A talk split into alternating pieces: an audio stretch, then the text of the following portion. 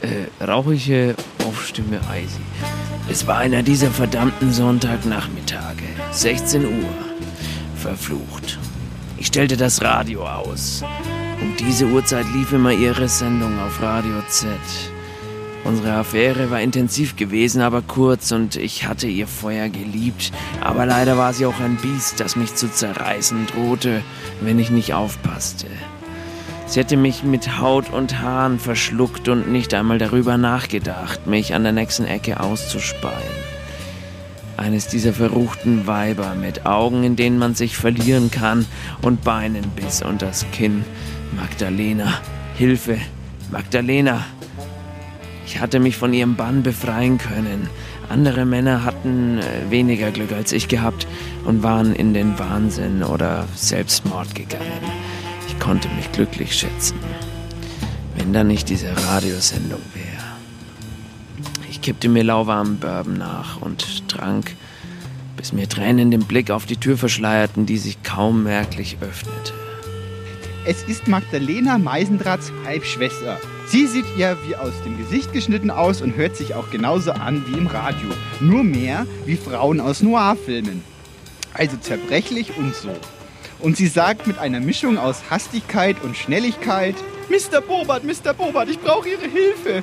Etwas Schreckliches ist passiert. Mein Mann wurde vom Mob entführt und diese schmierigen Typen wollen 15.576 D-Mark, Dollar haben um ihn mir zurückzugeben. Das ist doch furchtbar, oder? So viel Geld habe ich doch gar nicht. Mein Mann hat unser ganzes Vermögen in seine Ü-Eier-Schlumpfsammlung investiert.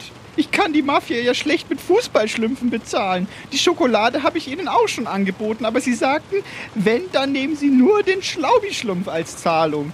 Aber den hat mein Mann nur einmal. Denn den kann ich doch unmöglich weggeben. Helfen Sie mir, meinen Mann wiederzufinden. Bitte, bitte, bitte, bitte, bitte, bitte. Es ist alles so skräglich. Ich glaube, ich falle in Ohnmacht. Hilfe! Magdalenas Halbschwester legt sich langsam stöhnend auf den Boden. Ich dachte nach. Diese Frau konnte nur Ärger bedeuten. Sie sah ihr aus wie aus dem Gesicht geschnitten. Ich winkte ab. Mrs., hören Sie, ich habe kein Interesse. Gehen Sie damit zu den Korps. Ich muss jetzt Bourbon trinken. Dort ist die Tür. Doch sie blieb einfach auf dem Boden liegen. Auch Fußtritte und der Roomba konnten sie nicht dazu überreden, aufzustehen. Stute Weiber. Ich wusste, dass das so kommen würde. Ich seufzte. Wie heißen Sie, Mrs.?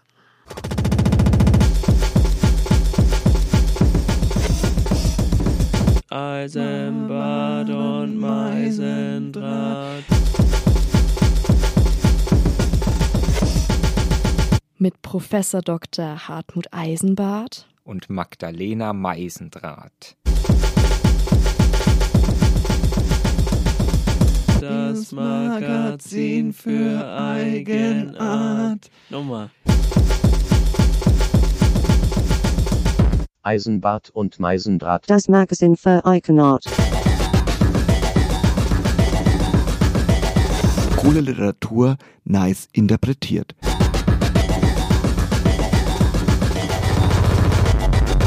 Literatur. Nice, nice, nice interpretiert. Eisenbad und Meisendraht. Das Magazin das für Eigenart.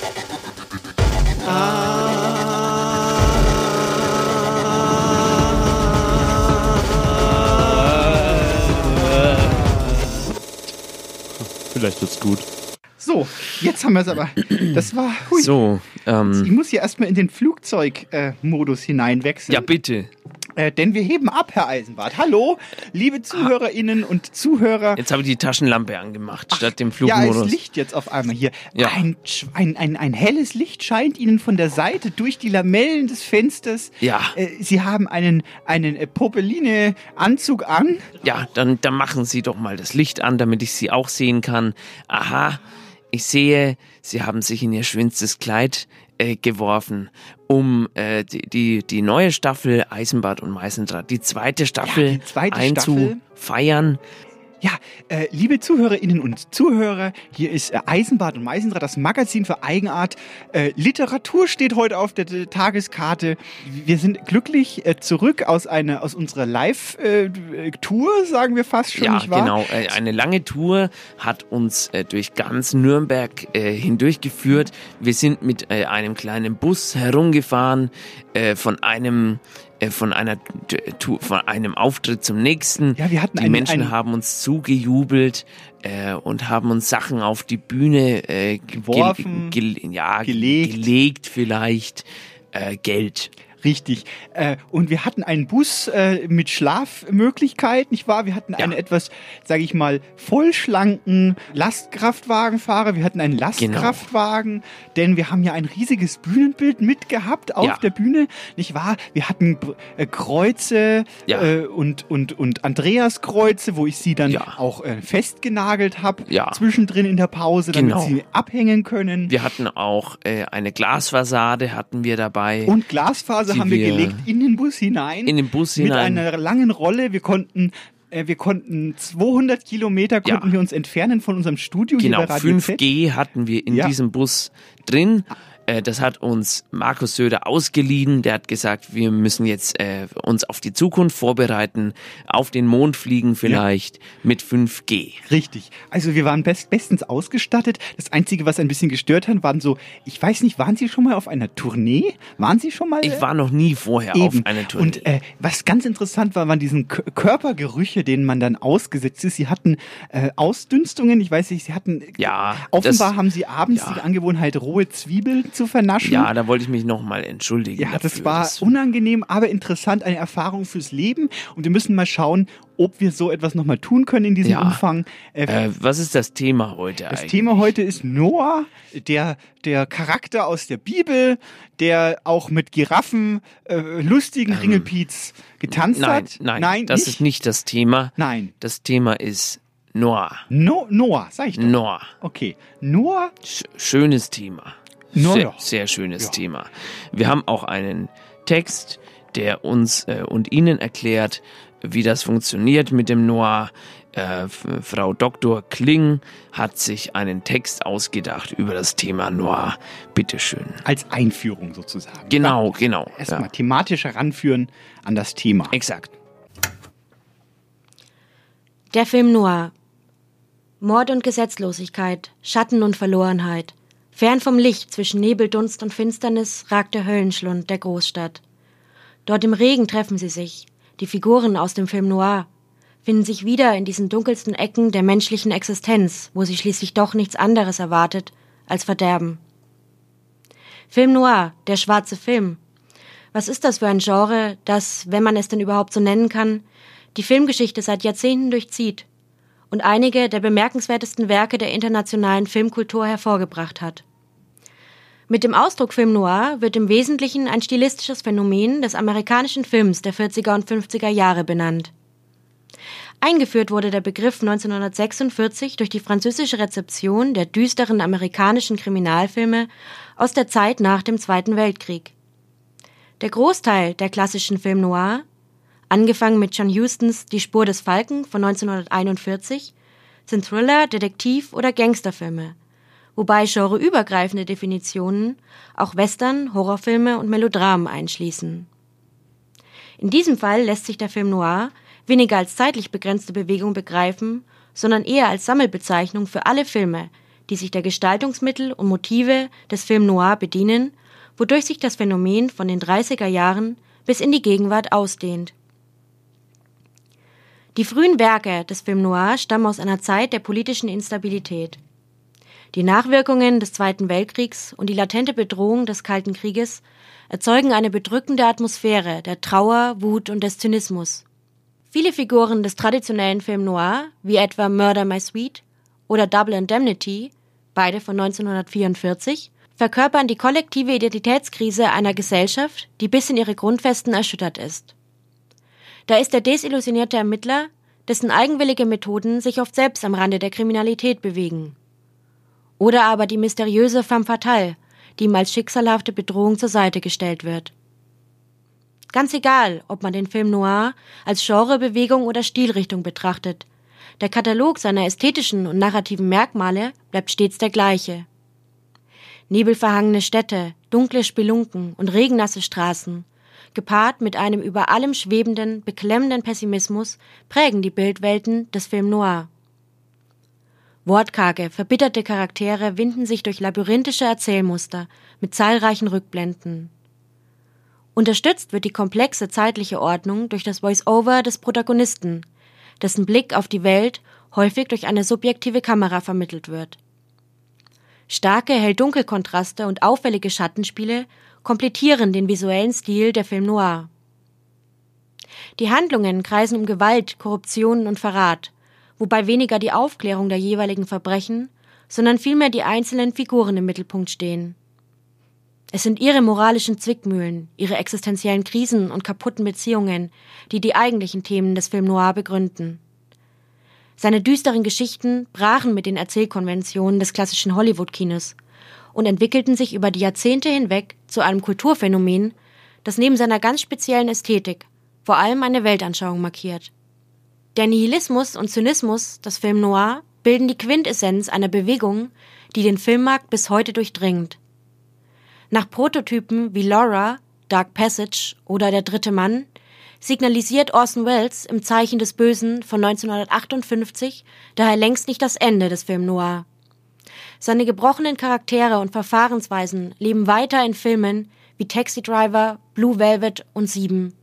Sie begegnen uns erneut in Blade Runner, Sin City oder The Dark Knight. Film Noir, das impliziert unabwendbar Stil und Stimmung, aber zuallererst eine besondere Sichtweise auf die Welt, eine pessimistische, zynische oder nihilistische Sichtweise, schreibt Norbert Grob in seinem Standardwerk Filmgenres Film Noir. Die Weltsicht, von der er spricht, ist kein Genre, sondern ein Ausdruck. Ein Ausdruck, der über die Leinwand hinaus nachwirkt und den Film Noir zu einer Erfahrung macht, die so vielschichtig und rätselhaft ist wie er selbst.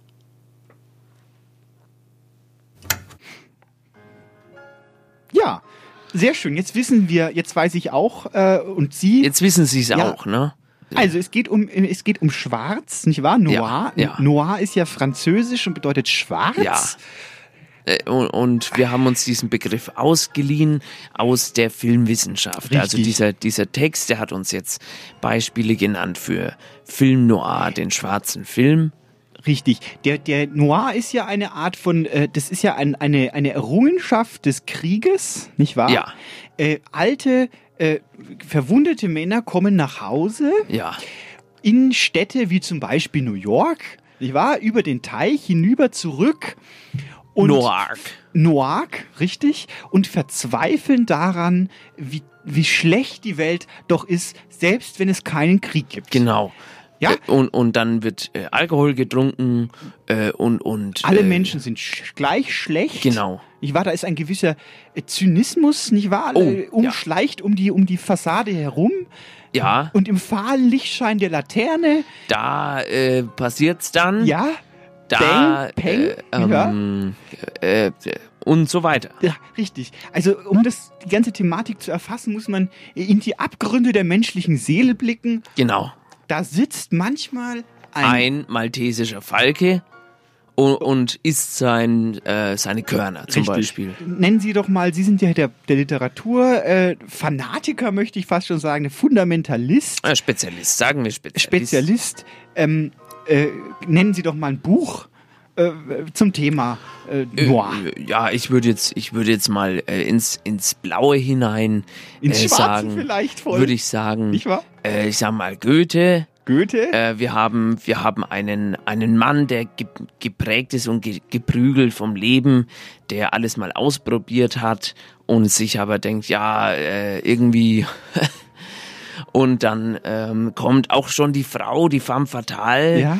äh, ein kleines äh, Mädchen. Ja. Und äh, dann, dann kommt auch noch ein Bösewicht hinzu, Ja. mit dem er kämpfen muss. Und äh, am Schluss ist alles äh, wieder gut. Also Sie meinen äh, der, der, der Faust, nicht wahr? Der, der Ja, Urfaust Heinrich, vielleicht sogar? ja.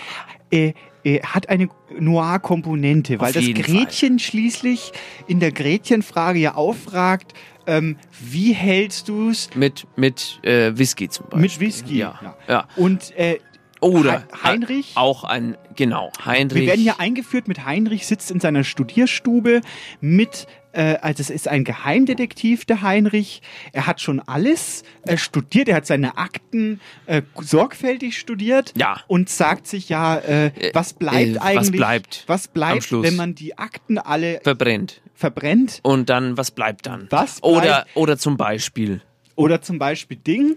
Ähm, Ja. Mephisto ist sein Gegenspieler. ja, Äh, es ist ein, mit dem muss er dann ein kämpfen. Polizist, nicht ja. wahr? Ringen muss er. Ringen? Ja. Und es gibt noch eine Figur, die, die er dann umbringt, Ja. der, die aber so unwichtig ist, dass ich jetzt gerade den Namen vergessen Ja, habe. genau. Es hat irgendwas mit Gretchens Bruder Ja. oder war es nicht so? Also wir, wir merken schon ein Der, wichtiges, ja, ja, der, wie heißt der nochmal? der Lancelot. Ka Ka Lancelot. Kasimir. Kasimir.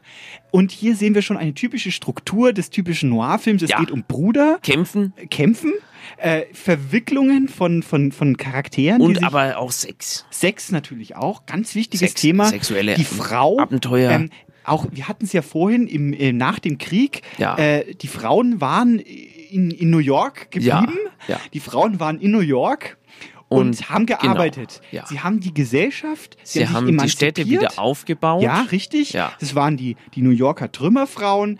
Ähm, Ja. Sie haben hohe Häuser gebaut, weil man damals nach dem Krieg gesagt hat, warum, äh, haben, warum machen wir die Häuser nicht ein bisschen höher? Dann können wir auf weniger Platz mehr Menschen unterbringen. Genau. So sind die Hochhäuser Mehr entstanden. Frauen, mehr Trümmerfrauen auf einem Platz. Und das ist jetzt das soziologische Biotop, in die unsere Männer zurückkehren. Oder wahr? ein anderes Beispiel. Oder ein anderes Beispiel. Äh, äh, zum Beispiel äh, Dürrenmatt, würde ich Dürrenmatt, sagen. ja. Dürrenmatt. Zum Beispiel. Es ist ja der Richter und sein Henker. ja, Da, das ist ein klassischer, äh, würde ich sagen, ein, ein Krimi. also Und da sind wir, glaube ich, auch schon äh, bei dem, bei dem, äh, der, äh, bei dem Wort, das das deutsche Äquivalent zum französischen Noir ist, Dürrenmatt. Dürrenmatt. Ja. Ich, ich meine natürlich, Tankstelle.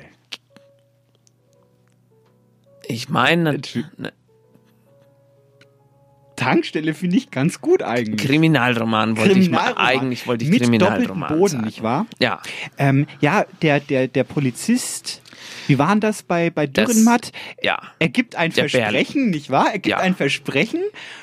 Der, der, der Polizist, weil Ja. ein, ein, ein Kind umgebracht wurde Ja, und ein nein. Landstreicher wird Nein. verdächtigt. Nein. Und dann wird ja er über diese Frage dieses verschwundenen Kindes Nein. so verrückt, dass er am. Ende nicht. Nein, der Richter und sein Henker, da ist dann der Bärlach unterwegs.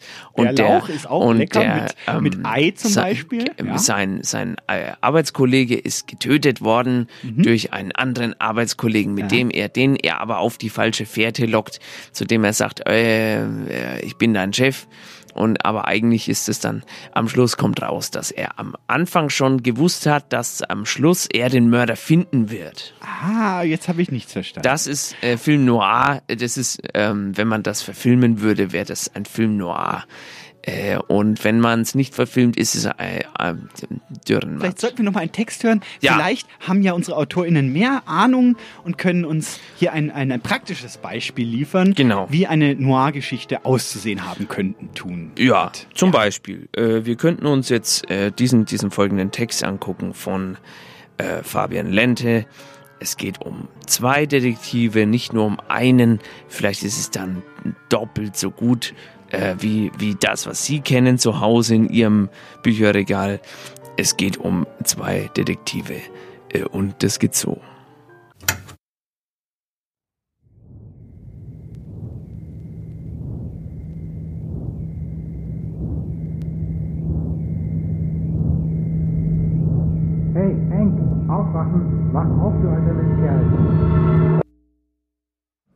Es gab keinen Grund für sie, mich zu verschonen.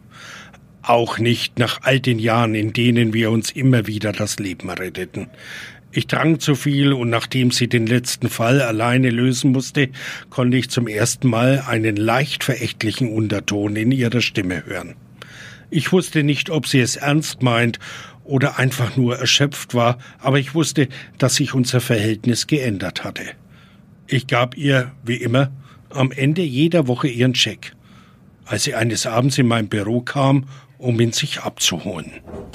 Na, wie sieht's aus? Hi, Sylvie. Willst du was trinken? Ist das eine Frage?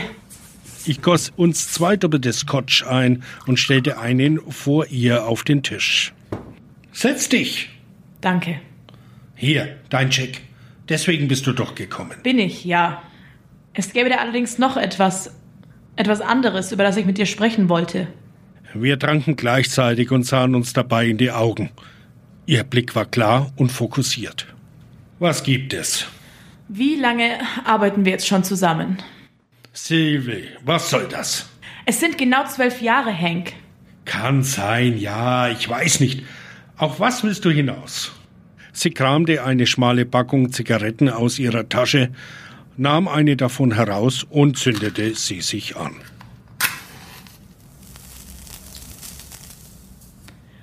Du wirst langsamer, Hank. Was willst du damit sagen? Du weißt sehr genau, was ich damit sagen will. Das letzte Mal, als wir zusammen einen Fall lösten, wäre ich fast verblutet, weil du nicht schnell genug reagiert hast. Hey, ich hab dir verdammt nochmal gesagt, du sollst auf mich warten, bevor du die Tür eintrittst. Laut meiner Information sollte der Typ gar nicht zu Hause sein. Das war er aber. Und ich habe die beschissene Kugel abbekommen. Sylvie, verdammt, ich. Nein, Hank. Sylvie schnitt mir mit einer scharfen Handbewegung den Satz ab. Wenn du ihn nicht verfolgt hättest und mich liegen gelassen, wäre ich nicht halb verblutet. Du hast mein Leben riskiert, obwohl du es hättest retten sollen. Wir haben uns geschworen, den anderen niemals im Stich zu lassen, egal wie auswegslos die Situation ist. Sylvie, es tut mir leid, ich habe mich hinreißen lassen. Wir waren eine Ewigkeit hinter diesem Kerl her und er war zum Greifen nah. Ich dachte, ich würde ihn. Äh, versteh doch. Hank, verdammt, du hast mich liegen gelassen. Ich griff nach meinem Glas und sank immer tiefer in den Sessel. Sie hatte mit allem recht, was sie sagte, und ich hatte ihren Vorwürfen nichts entgegenzusetzen.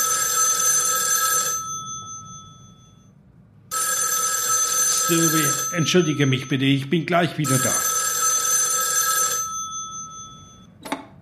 Wie kann ich Ihnen helfen?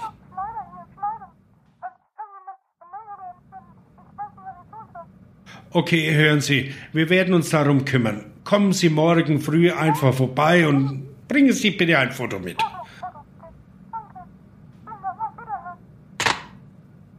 Ich legte auf und ging zurück ins Büro.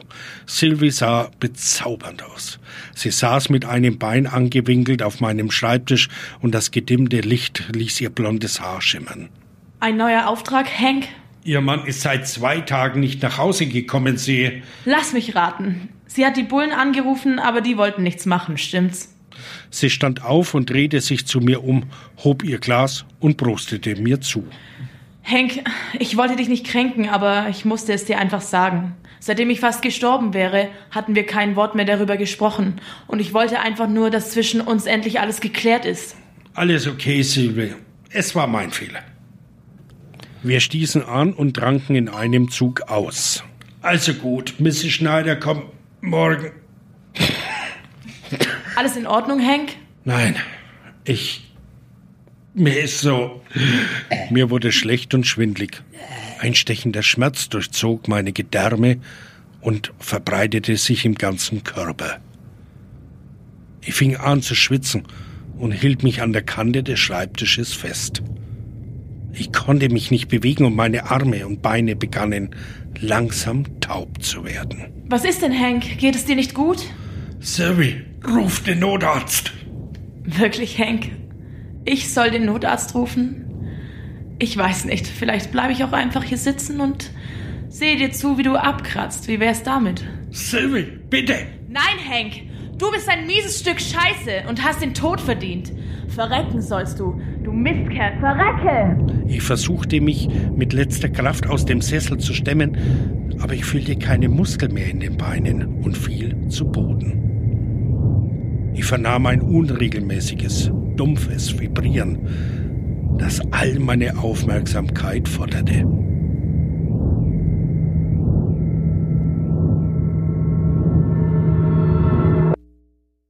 Hey, Hank, aufwachen. Wach auf, du alter Mistkerl. Da hast du mal wieder verdammtes Glück gehabt. Wie immer, was? John? Natürlich John. Erkennst du meine Stimme denn nicht? Enttäusch mich nicht, Hank. Wie lang kennen wir uns schon? Wie oft kamst du halbtot hier an und ich hab dich wieder zusammengeflickt? Äh, was ist passiert? Gift. Du wurdest vergiftet, Hank. Schwere Intoxikation.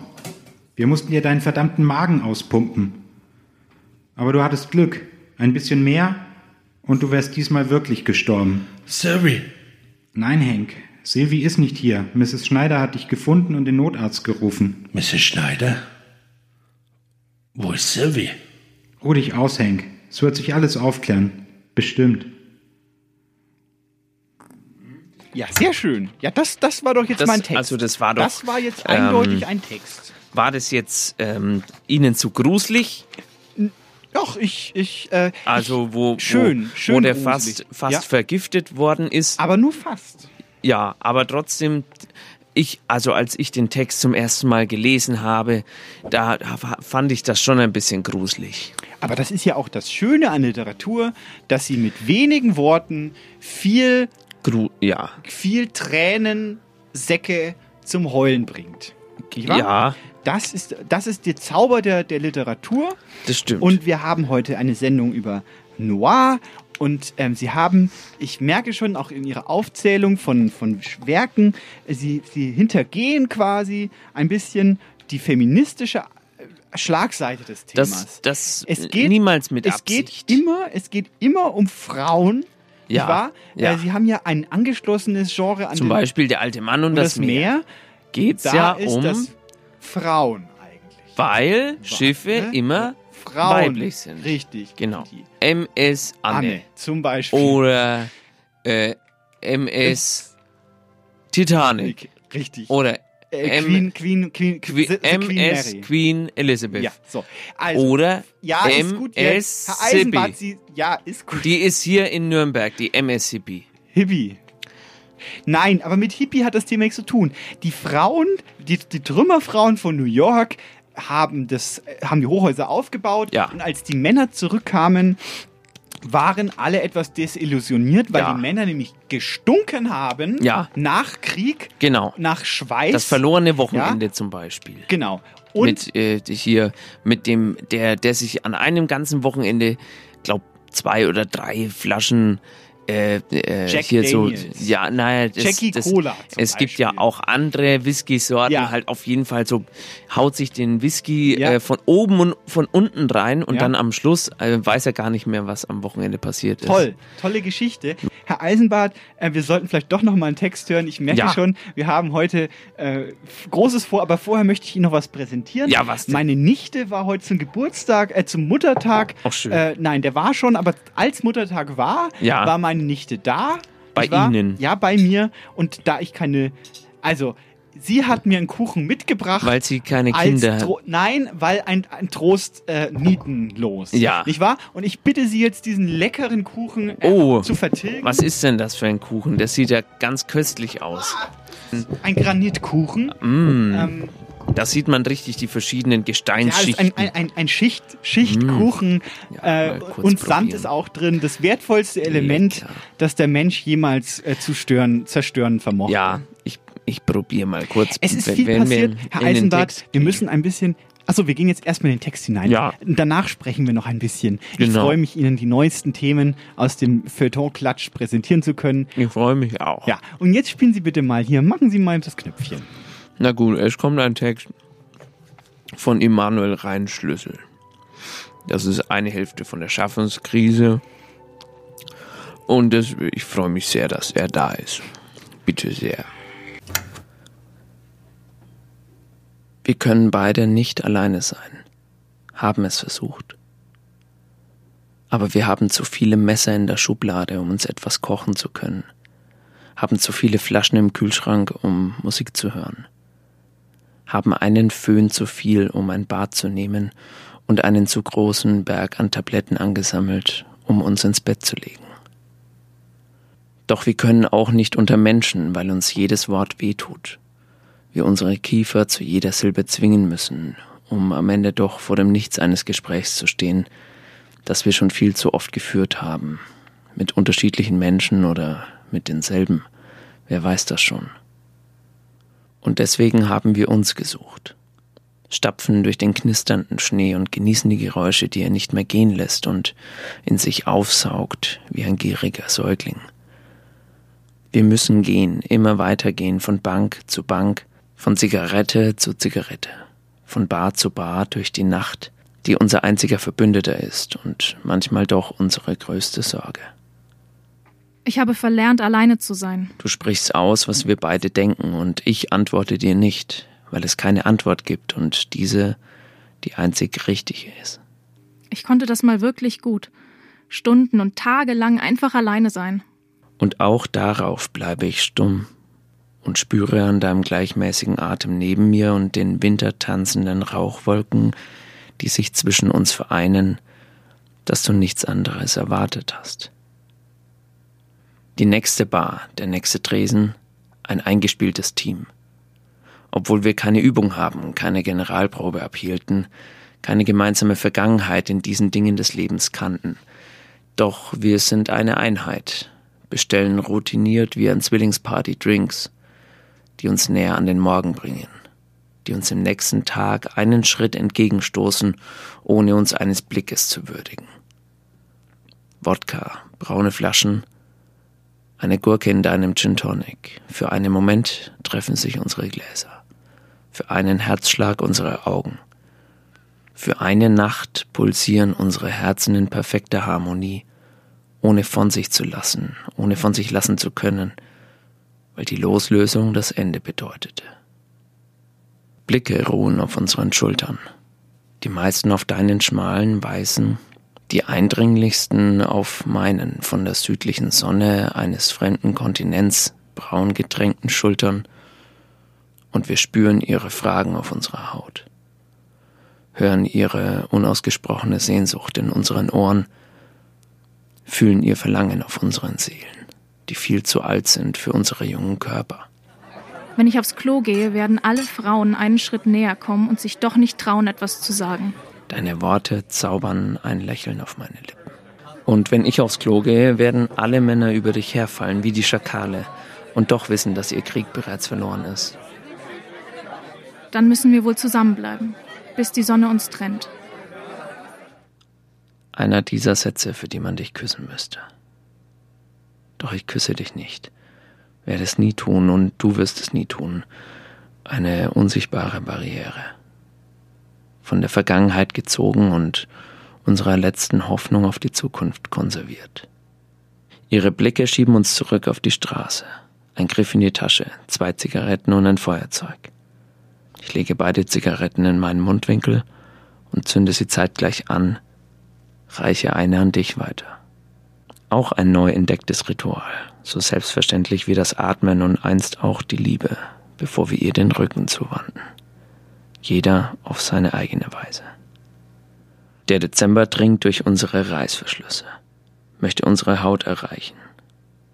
Doch wir verscheuchen ihn mit unserem Rauch, blasen ihm unsere Verachtung entgegen, eine Verachtung, die ihm und jeden anderen Monat und jedem anderen Jahr gilt, das noch kommen mag. Zwei Zigaretten lösen sich von zwei Händen, segeln glitzernd durch die Dunkelheit wie ein Neujahrsfeuerwerk, schlagen auf dem Asphalt auf wie Meteoriten und zerstäuben doch mit einem kaum wahrnehmbaren Zischen und nicht dem Knall, den sie verdient hätten.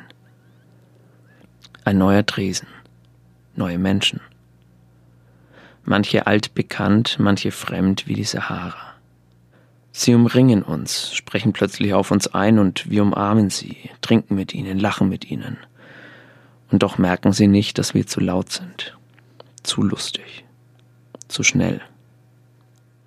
In einem eigenen Tempo leben, uns einen Kokon teilen, in dem nur wir Platz haben und der mit dem ersten Sonnenstrahl platzen wird, wie eine Seifenblase. Doch bevor wir zurück müssen in unsere beendeten Leben, werden wir rauchen, werden wir trinken? Werden wir uns in den Armen liegen und die Gedanken des anderen aussprechen? Werden wir tanzen, als wäre es die letzte Nacht auf Erden? Werden wir uns gegenseitig die Burgersoße von den Wangen streichen?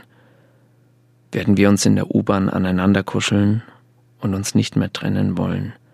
Im Wunsch vereint, für immer auf dem Plastik sitzen, durch den dunklen Tunnel zu brausen.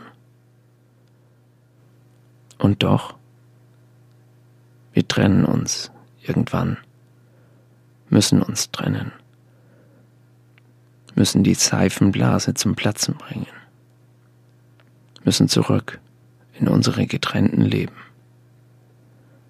Aber bis dahin kämpfen wir. Ein letztes Mal. Auch wenn wir verlieren. Und wer weiß, vielleicht sind wir genau dafür geboren. Das ist lecker. Ja, sag ich doch. Hm. Ihre Nichte, Meine Nichte. die kann was. Die kann was. An der, an der Rührschüssel. Ja. An der Backform. Ja. Ähm, Und sehr gut. Herr Eisenbart, äh, wir haben ein sehr schönes Thema Noir, aber eigentlich sind die Texte ja selbstredend, nicht wahr? Das, das, das Thema äh, Noir lässt sich am besten ergründen durch äh, Hören von Texten. So einen Ja. Text haben wir gerade gehört. Und ich möchte die Zeit nun nutzen, noch ein bisschen mit Ihnen ähm, Ja. ja, über, über, über aktuelle Feuilleton der Ja. Themen der Kultur äh, zu sprechen. Mhm. Gesellschaft, äh, vielleicht machen wir einen kurzen Jingle jetzt. Ähm, Gesellschaft. Politik und Zeitgeschehen. Kultur. Cool. Alles cool. Richtig cool. Cool. Ist gar nicht mal so langweilig. Richtig cool. Sie müssen auch keine Zeitung kaufen jetzt. Sie kennen ja noch ähm, äh, diese lustigen Aufklebbilder, nicht wahr? Ähm, Ja. Sie haben bestimmt damals Fußballgötter wie äh, Diddle. Diddle habe ich wie gesammelt. Diddlemaus, Ja. äh, die, der, der Fußballstar, der damals für uns den Pokal nach Hause holte, nach Diddelhausen. Oder, Aus Würzburg kommt er. Ne? oder äh, Diddle. Günther Jauch, nicht wahr? Der Fußballer, der jetzt zusammen mit seinem Golfkollegen Thomas Gottschalk bald auch eine Sendung wieder haben wird. Der hat den Ballsport mit seiner mit seinem mimischen Spiel revolutioniert. Naja, jedenfalls endlich, wir haben lange gewartet, nach all diesen Jahren kommt es zurück, das Sticker-Album, das klassische Sticker-Album-Format, was ja auch ein Oh, Buch prima. ist. Ist Ja. auch ein Buch, nicht wahr? Ja. Ist auch Literatur. Also äh, ist, also äh, sie kleben sich quasi Ja. äh, Konterfights von berühmten Fußballern normalerweise und jetzt eben für die Philharmonie Hamburg gibt es ein Sticker-Album, Die, die Elbphilharmonie. die? Elbphilharmonie, da wo die, die Hochkultur und ich bin gespannt, wie das unsere junge Generation, ich meine, sie geht auf die Straße, äh, sie protestiert, es ist ihnen wichtig, was passiert? Und dann ist es doch schön, wenn so ein Kulturhaus ein eigenes Friday Sticker-Album- vor Elbphilharmonie. Philharmonie. Richtig. Ja, schön. Und es ist geplant, dass, also das sind quasi, ähm, ich glaube, 100 Seiten, kann Hm. man so einzelne Steine von der Elbphilharmonie in das Sticker-Album einkleben und am Ende hat man eine ganze Philharmonie mit Ja. Orchester. Ach was. Da kann man dann Da kann man die, die, die Geigen kann man sammeln. Ja, die Geigen, Und, und die äh, Fagotte. Oboen. Und die, äh, wie, wie, wie heißt hier, die Querflöte. ja, die glitzert dann zum Beispiel. oder die, die Pauke. Ja, Dirigenten, O- Oder den Chor. Stühle. Jeder Stuhl hat seinen eigenen Oder Sticker. ähm, Den Einlasser. den Einlasser, den Den, Kartenabreißer den Anlasser. und Hier äh, Online-Formulare ja, zum, zum Beispiel. Ticket kaufen Ja. und Was gehört Elbe. noch? Die Elbe, die ganze Elbe. Ja, die mit Elbe- allen Steinen. Man kann das Publikum aussammeln. Ah, toll. Es, Für jeden Abend ein anderes Publikum. richtig, richtig. Es gibt über eine Million verschiedene Sticker. So stelle ich mir das vor. Aufkleber haben wir ja früher gesagt. Ja. Und wenn Sie das jetzt kaufen wollen, diese Booster Ja, Packs. wo- wo gibt's das? Äh, die Booster Packs gibt's übri übrigens nur am Stuttgarter Hauptbahnhof zu kaufen. Da ist ein Zelt, wo Menschen sagen, wir wollen das hier nicht haben und da kann man die Ja. kaufen. So Volunteers sind das, die Volunteers, sie verkaufen. Ja. Äh, Tag und Nacht besetzt. Sie können auch Toll. nachts am, Stu am Stuttgarter Hauptbahnhof Ja. diese Sticker kaufen. Wollen Sie noch eine Nachricht hören? Ja, gewiss. Wollen Sie noch eine Nachricht Wollen Sie hören? eine Nachricht hören? Ja. Ein sehr guter Kuchen. Sehr Ah, ja, leckerer das ist, Kuchen. danke das richtig aus Ja. an meine Nichte. Sind da Nüsse drin? Ähm, mh, vielleicht. Haben Sie eine Nussallergie? Sie wissen, ich habe eine Nussallergie. Ja, ja, es sind keine Nüsse drin, natürlich nicht. Ich wollte noch eine Nachricht hören. Ja, ja. Ähm, haben Sie das Aufregerthema äh, des, des Monats, haben Sie das mitbekommen? Was war das? Ähm, ich glaube, ähm, dieser Supermarkt. Richtig. Diese Einzelhandelskette, von Ja. der es viele Marken gibt. Echt. Und es ging eben darum, dass ein kleines Kind in diesem äh, Spot dargestellt Ja. wird. Äh, die Mutter äh, ist, ist, ist, kümmert Ist sich im um das Krieg. Kind, ist im ist quasi wie die New Yorker Frau, Ja. wenn der Mann zurückkommt, nicht wahr? Die Ja. Mutter, wir stellen uns vor, wir sind in einem, es ist alles auch schwarz-weiß. Wir sind Mhm. alle, wir sind, es ist ja vielleicht sogar schon Film noir, was wir da sehen. Lassen Ja. Sie uns das mal kurz, das Schwarz, Kind, Film, ja, Schwarz-Weiß-Film, ja, ja, ja, ja, ja. Noir, Noir, Blanc, Blanc, Filme. ja. Richtig. Und das Kind äh, wird betätschelt von der Mutter. Ja. Die muss sich um den ganzen äh, Haushalt kümmern, Ja. nicht wahr? Sehr, sehr, äh, sehr altes Rollenbild, äh, aber vielleicht auch mit einer ironischen, denn das Kind sagt am Ende, nicht wahr? Ja. Danke Mutter, Ja. Dass du nicht Vater bist. Und das ist ja vielleicht, wenn wir jetzt hier über, über Gender äh, Ja. sprechen, äh, eine sehr fragwürdige These. Ich glaube, deswegen haben sich so viele auch aufgeregt, Ja. dass hier offen gehetzt wird gegen Transgender-Menschen, weil wenn dank Mutter, danke Mutter, dass du dank- nicht Vater bist, das ist ein eindeutiges ist Zeichen, Zeichen für, für- das, das mit der Gender-Thematik bei uns in Deutschland Noch zu wünschen ja, richtig. übrig lässt. Weil das Kind kann auch sagen, danke, Danke, danke Mutter, Mutter. egal ob du auch Vater bist, du kannst Du- alles sein, Genau. wenn du an dich glaubst. Wer- hat, ja. hat, ja, hat, haben sie aber nicht gemacht. Finden Sie das nicht auch eine Riesenfrechheit? Finde ich eine Riesenfrechheit. Ja. Und ich, ich würde sagen, dass wir jetzt äh, bei Jung von Matt anrufen, Ja, die, die ja. sich diesen Werbespot Ja, ausgedacht haben. Richtig, weil das geht nicht. Das geht Ähm, nicht. Wir, sind, wir sollten schon weiter sein. Mutter kann auch Vater sein. Ach, Moment, rufen Sie da jetzt wirklich an? Ja. Also. Und ist das jetzt jung oder matt? Ich glaube, ich glaub, die, die haben das, die haben so ein Shareholder-Ding. Ah, okay. Müssten beide da sein.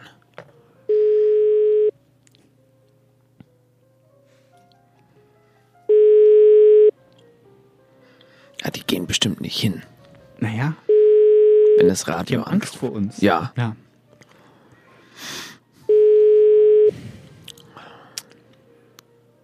Man muss auch manchmal beharrlich bleiben beim Telefonieren. Ja, das ein, stimmt. Ein, ein, was ein echter Werbe ist, vor neunmal heben die eh nicht ab. Das stimmt, ja. Vor allem, sie können sich auch nicht ewig verstecken. Ja.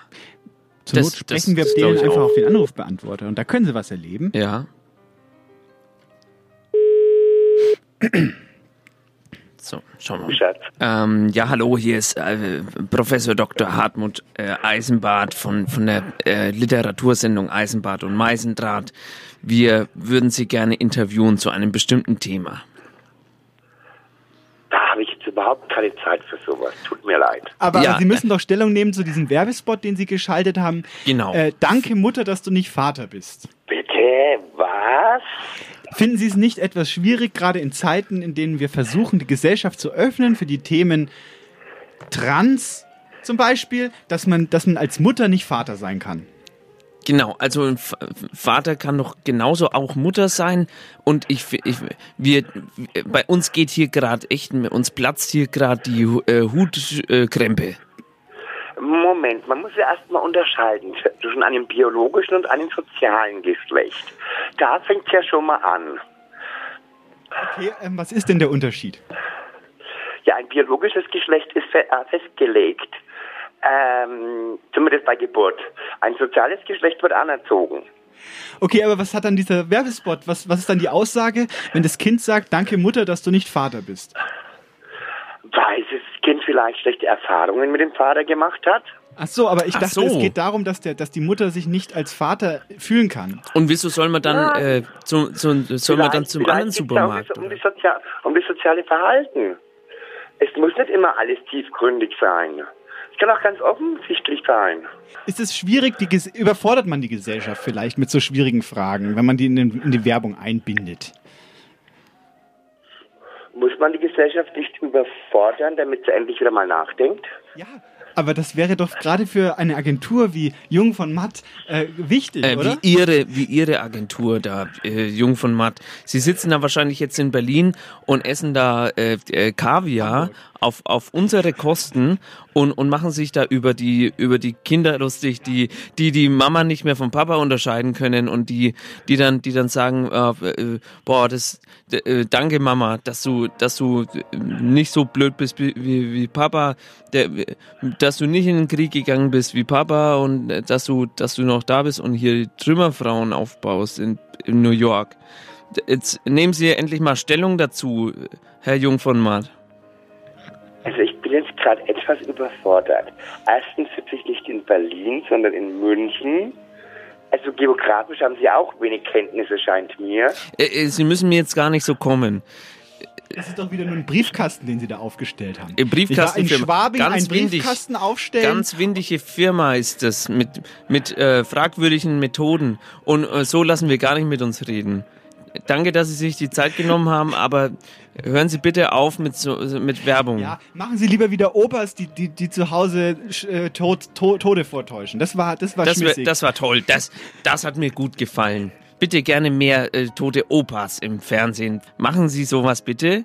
Ich kann mir's ja mal durch den Kopf gehen lassen, aber wenn, dann steht mir eher Dracula vor. Dracula. Na, dann freuen wir uns auf einen supergeilen Dracula. Ähm, vielen Dank, Herr, Herr, Herr Dings. Ja, vielen Dank. So, ähm, und, und, und schönen, schönen Tag noch. Tschö tschüss. Das gleiche Ihnen auch. Tschüss. Danke, tschüss. Eisenbad Ja, im äh, Eisendraht deckt auf. Danke, Mama, dass du nicht Papa bist. Äh, auf jeden Fall die Adresse. Sind Sie sicher, dass da keine Nüsse drin sind? Ist- Ja. Ach, Herr Eisenbad, jetzt hören wir noch einen Text, oder? Ja, genau. Und zwar, oh, jetzt habe ich den Mund voll. Ja, tut mir jetzt sehr leid. Theobald Fuchs hat einen Text geschickt. Der geht so.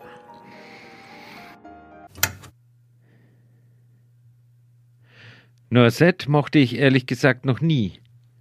Wozu man Schokolade mit Nüssen streckt, leuchtet mir überhaupt nicht ein. Das muss so ein Nachkriegseffekt sein, als man Sägespäne ins Brot und Eicheln in den Kaffee mischte.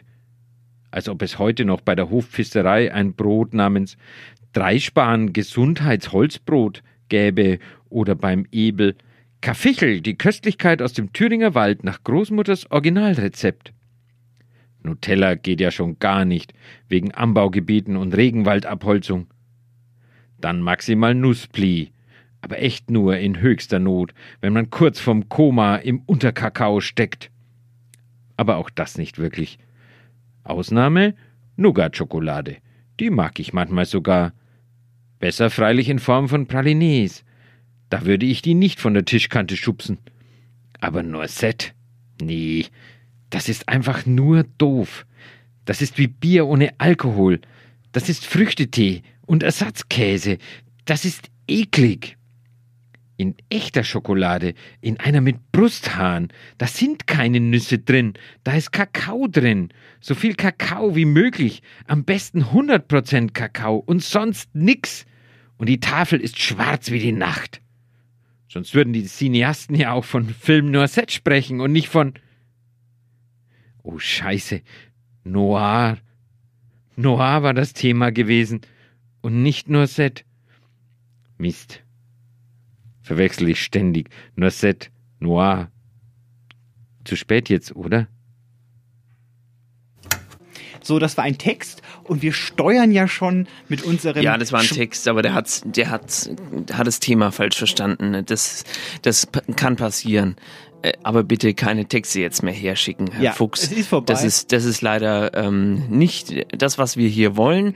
Wir wollen hier einen ernsthaften Ansatz haben an das schöne Thema Noah. Noah.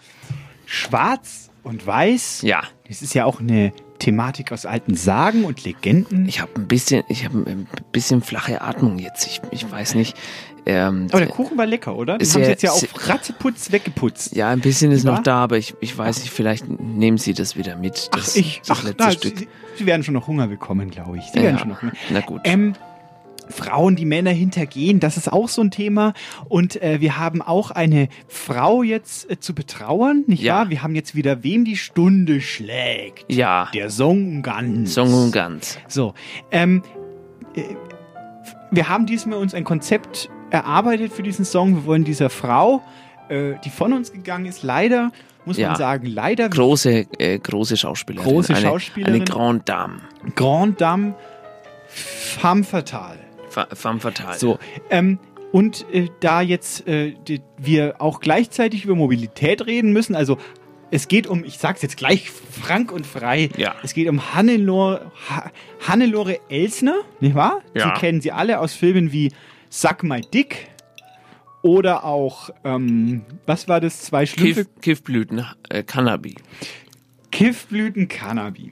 So, ähm, sie hat sich verdient gemacht, äh, hat mit vielen großen Männern gedreht und ähm, es ist gerade eine Debatte entflammt, parallel zu ihrem Tod quasi, ähm, dass bald können sie so Tretroller sich leihen in Innenstädten und damit herumdüsen. Die sind Ja. elektronisch betrieben. Ja. Und äh, unser Konzept besagt jetzt, dass Hannelore Elsner das gut findet oder gefunden hätte. Ja, Oder? bestimmt hätte sie das. Ja. E-Mobilität. Weil Hannelore, stellen Sie sich mal vor, Hannelore Elsner in Schwarz-Weiß auf einem Tretroller durch die Innenstadt von Nürnberg zum Beispiel. Ja. Äh, an der Lorenzkirche vorbei, nach Gostenhof, dann hinten Ja, an der raus Lorenzkirche über vorbei, das ist dann immer so. Ja, richtig, richtig. Und dann geht's über Muggenhof hinaus zum Flughafen, wo sie Ja. dann einsteigt. Mit dem Tretroller. Mit dem Tretroller einsteigt und, äh, sagen wir mal, ein Flugzeug äh, Führer, Pilot sagt man da, ähm, ja. sich anlacht und dann entspinnt sich eine kleine Liebesgeschichte, Ja. die darin endet, dass das Flugzeug nämlich Ja. Nach Rio de Janeiro fliegt, äh, fliegt und erfolgreich landet. Dann Ah. kommt eine Verfolgungsjagd Verfolgungsjagd. durch den äh, Dschungel Dschungel an den Tigern vorbei von Eschnapur. von Eschnapur und in, äh, durch Kaffeeplantagen, wo sie Ja. sich dann zur Ruhe setzen, weil sie hat nämlich eine Kaffeeplantage Ja. geerbt. Das weiß sie aber noch nicht. Ja. Äh, aber er weiß es. Er Und- weiß es schon ja. und am Schluss stellt sich raus, dass es äh, der, der, dass der Mörder die ganze Zeit der Tiger von Eschnapur war. Ja. Und sie ist eigentlich auch eine femme fatale, denn Ja. sie äh, weiß es doch, es stellt sich raus, sie weiß es doch, dass die Kau nee, Kaffeeplantage ihr gehört ja. und hat und den sie Mann fährt dann mit dem Roller immer durch die, durch die Kaffee. Roller durch die Kaffeeplantage Ja. und äh, hat ihren, ihren, ihren Lover, Ja. ihren, ihren, ich will schon fast sagen, Macker, Ja. nicht wahr? Ähm, da einfach nur als Briefkasten missbraucht. Ja. Er hat einen langen, breiten Mund und Ja. da kann dann die Firmengeheimnisse hinein Ja. und werden mit ihm begraben. Und so haben wir einen perfekten Film-Noir-Film, der quasi das Intro liefert zu unserem jetzigen Song. Und jetzt schnallen sie sich an, ziehen sie ihre Disco-Brillen an. Ja. Äh, äh, denn jetzt äh, kommt, ähm, wie, wie nennen wir den Song? Ähm, äh, ähm, ähm, ähm, ich weiß. Äh, Faster, Harder, Elsner. Sie war immer sehr aktiv im deutschen Film. Hier kommt der größte Fan von Hannelore Elsner. Ich. Faster, Harder, Elsner. Und dann kommt der Regisseur und sagt, Hannelore, du hast jetzt noch 10 Minuten, bis du vor der Kamera stehst. Faster, Harder, Elsner. Faster, Insel. Hannelore, meine Faster. Meinte Hannelore. Sagen, ich meinte eigentlich Hannelore. Hannelore. Hannelore. Eigentlich Hannelore. Hannelore tr- trinkt gern Kaffee. Sie macht sich nicht zum Affe. sie hat gespielt damals. Hannelore! Was? Ja? Mit wem hat sie gespielt? Es ist ein Schauspieler von großem Format.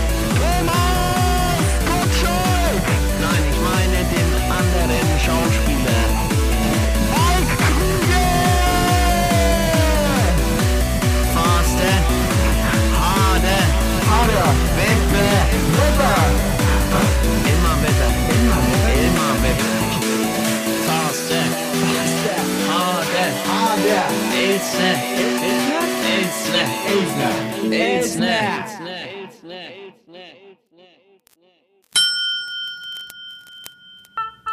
Äh, sehr, sehr geehrte äh, Damen und äh, Herren, ich möchte Ihnen jetzt an dieser Stelle ein Produkt vorstellen, das, ähm, das ich selber äh, schon geprüft habe. Aber jetzt sage ich mal den Namen. Ich lese hier mal vor. Das Produkt heißt Eisin. Äh, Volumen 1. Es ist, es ist ein Eisin äh, und da finden Sie alle Texte äh, von der letzten, vom, vom letzten Jahr. Die, die Sie hier hören konnten, können Sie jetzt nochmal angucken. Wenn Sie nicht so viel Geld haben, können Sie es sich ausleihen von einem guten Freund, der es gekauft hat. Wenn Sie jetzt das kaufen wollen, dann ähm, schreiben Sie eine E-Mail an eisenbadmeisendraht.gmx. Äh, äh, äh, eine E-Mail an eisenbadmeisendraht.gmx.de. Lassen Sie sich nicht durch Fälschungen täuschen. Nur das Eisin ist auch das echte Eisin. Äh, Eisin. Jetzt mit allen Texten vom ersten Halbjahr, vom, Let vom letzten Jahr. Bitte kau kaufen Sie jetzt. Das war ein Produkthinweis von der Kultursendung Eisenbad und Meisendraht auf Radio Z jeden vierten Sonntag im Monat äh, um 16 Uhr bei Radio Z. Äh, ähm, und, und wenn Sie mal vielleicht anrufen, wenn Sie mal Zeit haben, können Sie mich auch mal anrufen. Oder mal vorbeikommen. Ich hätte Lust, äh, dass ich äh, vielleicht mal mit jemandem einen Tee trinken. Die Adresse finden Sie im Internet, also Kopernikusplatz. Kommen Sie doch mal vorbei und Sie haben schon lange nicht mehr vorbeigeschaut. Äh, auf Wiedersehen. Da, euer, ihr, ihr Professor Eisenbart. Ähm, wir haben das Thema Noir immer noch, also Schwarz, Film, ähm, äh, äh, Detektive und ich wollte Ihnen, äh, ich wollte einen kleinen Schwenk machen auf die Skiffy-Bewegung. Wir haben den sogenannten Retrofuturismus. Erinnern Sie sich an diese Bewegung? Das war eine wilde Zeit damals im Retrofuturismus, oder? Das war eine wilde Zeit. Ich muss zugeben, ich konnte Ihnen jetzt gar nicht folgen. Ich habe ich hab wirklich Beschwerden jetzt. Welche Art von Beschwerden? Irgendwie. Der Mund ist ganz voll. Mhm. Und die, die, die äh, Luftröhre, sie ist wie ein, wie wenn man ein, ich sag mal, eine, eine, eine Schraubzwänge ja. um die Nase herum bindet. Ja, das hört sich doch gut an. Oder? Ich glaube, wir gehen mal in den nächsten Text. Ja, wir gehen mal in den nächsten Text, aber dann reden wir gefälligst über Retrofuturismus, denn das war eine wilde Zeit damals. Von mir aus. Der nächste Text ist von Heiner Hendricks.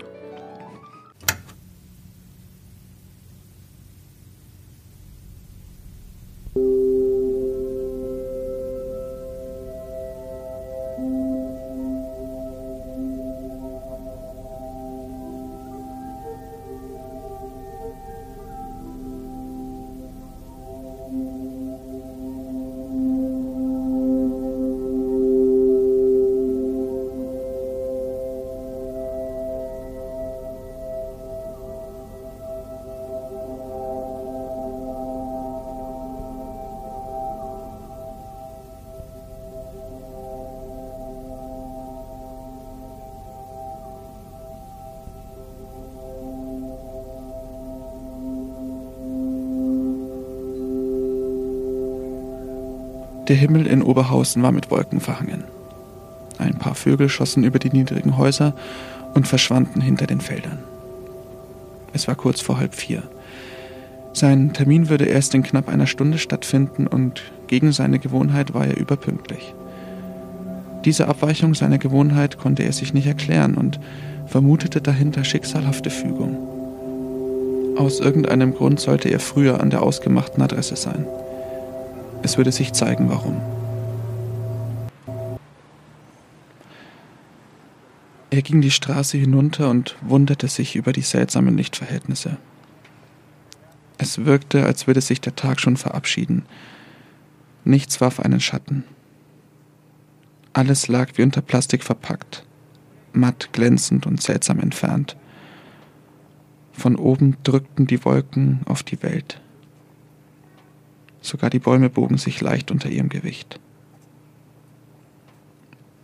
Obwohl er sein Hemd bis zum Brustbein aufgeknöpft hatte, war ihm zu heiß.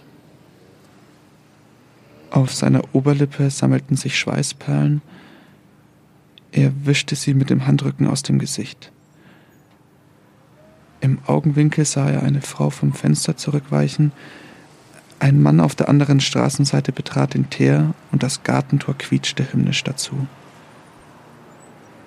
Er wurde den Gedanken nicht los, dass man ihn schon jetzt beobachtete. Exakt als sich dieser Gedanke in den unendlichen Schlund seines Unterbewusstseins verabschiedete, grüßte ihn der Mann. Es war sein erstes Treffen mit Vertretern der Gesellschaft der universellen Automaten und es passte überhaupt nicht zum Friedensfest, dem Grund seines Aufenthalts in Augsburg-Oberhausen. Gleichzeitig passte es natürlich sehr gut. Frieden war als Prinzip auch für Maschinen essentiell. Genügend Strom und Zugang zu Replikationsressourcen zu haben, war im Grunde das Pendant zu Essen und medizinischer Versorgung bei Menschen. Er hatte viel über den Club gelesen und war gleichermaßen angezogen und abgestoßen. Dass er sich bereits zu Gesprächen einer Chip-Implantation unterziehen musste, hatte ihn lange davon abgehalten, Kontakt aufzunehmen. Aber als er von seiner Krankenkasse ein Angebot zur kostenlosen Chip-Installation für die bessere Überwachung seiner Nieren erhielt, dachte er zuerst an den Club der Automaten.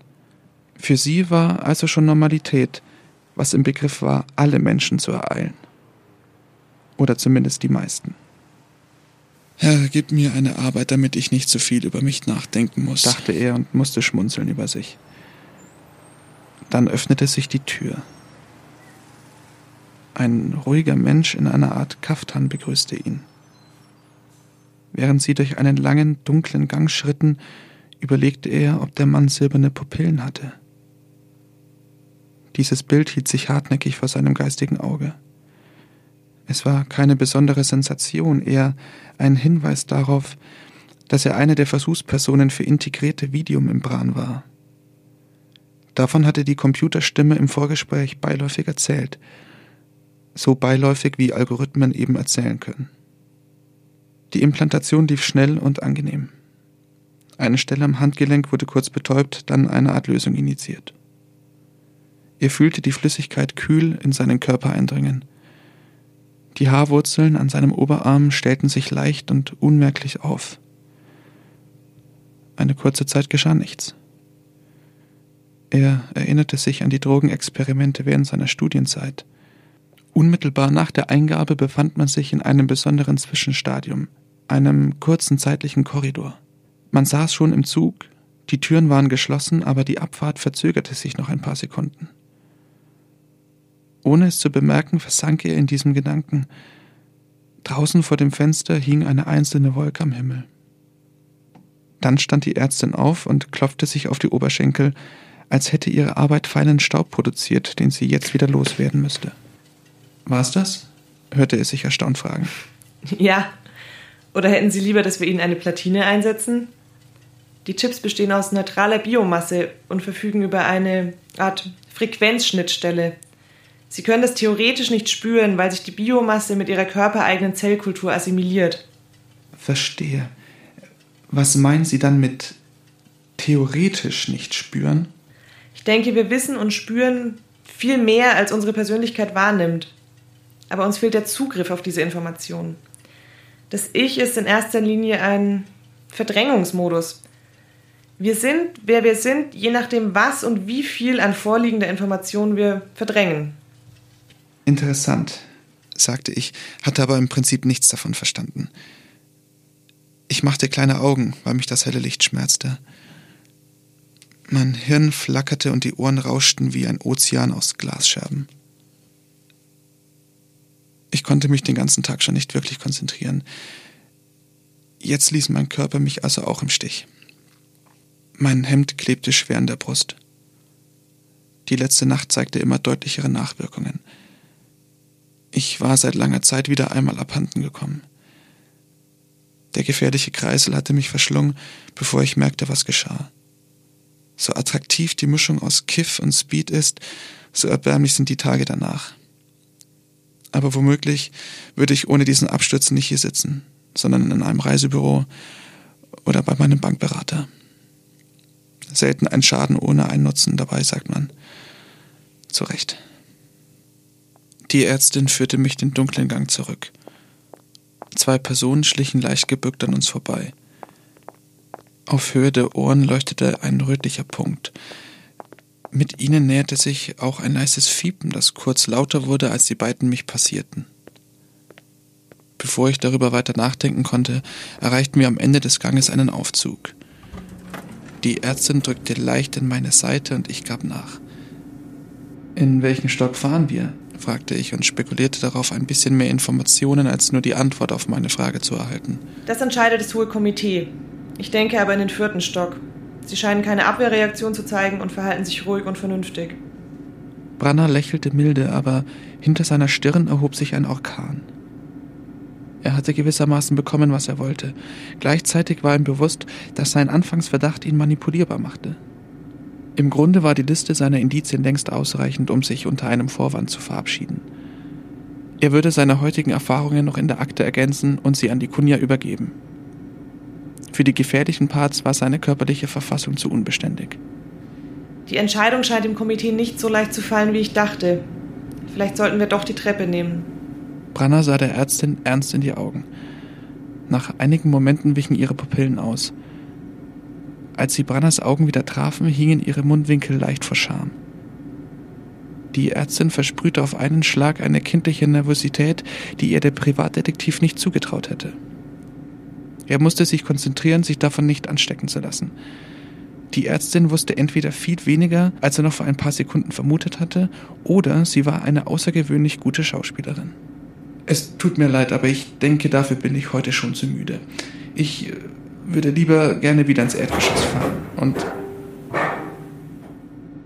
in diesem Moment schloss die Aufzugtür. Brander ließ den Satz halbfertig im Raum stehen. Er hatte Mühe, nicht zu schmunzeln. Er war noch nie gut darin, Situationen zu entschärfen, aber schon immer ein sehr guter Brandbeschleuniger für alle Arten von menschlichen Empfindungen. Ein umsichtiger Freund nannte ihn scherzhaft den Autopolarisierer, wohl wissend, dass er die Wahrheit hinter der flapsigen Formulierung zuweilen selbst zu spüren bekam. Mitunter vermochte Brander Menschen mit wenigen Worten in Todesangst ähnliche Zustände zu versetzen. Andere katapultierte er ähnlich schnell in Rage. Lehrer, Polizisten und Controller waren ihm grundsätzlich nicht geheuer. Aber er verstand sie gut genug, um ihre emotionale Klaviatur zu spielen. Leider nur in eine Richtung. Geduld ist bitter, aber ihre Früchte sind süß. Höre ich jemanden sagen, aber weiß nicht, woher die Stimme kommt. Meine Arme hängen vom Körper in die Dunkelheit. In der Luft liegt ein seltsamer Geruch. Jemand räuspert sich. Herr Branner, was glauben Sie, wo haben wir uns das letzte Mal gesehen? Branners Hirn durchzuckt eine Welle aus schauriger Ekstase. Diese Stimme ist ihm bestens bekannt. Warum genau weiß er noch nicht. Ich denke in Frankfurt, antwortet Branner, um Zeit zu gewinnen. Er hat so lange in Frankfurt gearbeitet, da ist die Wahrscheinlichkeit hoch, dass man sich in dieser Stadt mal begegnet ist. Bingo, Branner. Warum stecken Sie Ihre Nase immer in Sachen, die Sie nicht verstehen? Schwer zu sagen. Aus Versehen? Vielleicht. Oder Sie haben zu viele billige Detektivromane gelesen. Die Stimme wird energischer. Branner hat das Gefühl, sich zu bewegen, ohne selbst dafür verantwortlich zu sein. Er fühlt sich immer senkrechter und überlegt, was das bedeuten könnte. Wie zur Hölle konnten Sie eigentlich so blöd sein, sich diesen Chip implantieren zu lassen? Was Dümmeres habe ich echt seit langem nicht gehört. Ist Ihnen klar, was das bedeutet? Ehrlicherweise nicht, aber ich hatte lange genug Angst vor diesem ganzen Mist. Ich wollte einfach darauf zugehen, einfach eine Art Innenansicht bekommen, einfach ausprobieren. Wenn er sich so reden hörte, konnte Branner selbst nicht fassen, was er getan hatte. War er wirklich ins Haus dieser Robocop-Sekte spaziert und hatte sich irgendetwas implantieren lassen, von dem er nicht mal wusste, was es war? Was hatte die Ärztin gesagt, welches Material sie ihm injizierte? Und wie hieß sie eigentlich nochmal? Naja, Sie können jedenfalls froh sein, dass wir endlich eine Kopie Ihres Bewusstseins sichern konnten. Die Servermatrix der universellen Automaten ist so etwas wie die chinesische Mauer auf Datenbasis. Branner hatte das Gefühl, mit den Wimpern zu zucken. Das klingt ja mächtig futuristisch. Sie wollen damit sagen, ich bin eine Kopie von mir selbst? Sie denken und kommunizieren auf der Basis einer Kopie ihres Bewusstseins. Aber wir wissen nicht, wann sie das letzte Mal gespeichert wurden. Möglich, dass sie ein altes Update von sich selbst sind. Wie alt bin ich denn Ihrer Meinung nach? Allein das Hochfahren hat eine Woche gedauert. Verstehe. Sie wollen mir also weismachen, dass ich verschwunden bin und Sie dann eine Kopie meines Bewusstseins aus irgendeiner Datenbank kopiert haben. Und diese Kopie haben Sie jetzt irgendwie zum Laufen gebracht und seitdem denke ich, dass ich ich bin. Korrekt. Ihr Körper ist immer noch verschollen. So richtig viel Hoffnung kann ich Ihnen da auch nicht machen. Der einzige Grund, warum wir miteinander sprechen können, ist, weil das Institut für Inneres herausfinden möchte, ob Sie Kontakt zu Ihrem Stammbewusstsein entwickeln können. Dafür ist meine Abteilung zuständig. Wie heißt Ihre Abteilung denn? CX3. Verstehe. Und wie lange soll das Ganze dauern? Branner wunderte sich selbst über die Frage. Das ominöse Gegenüber hatte darauf keine schnelle Antwort. Um Zeit zu gewinnen, legte Branner gleich noch eine Frage nach. Wie lange liegt mein Verschwinden denn zurück?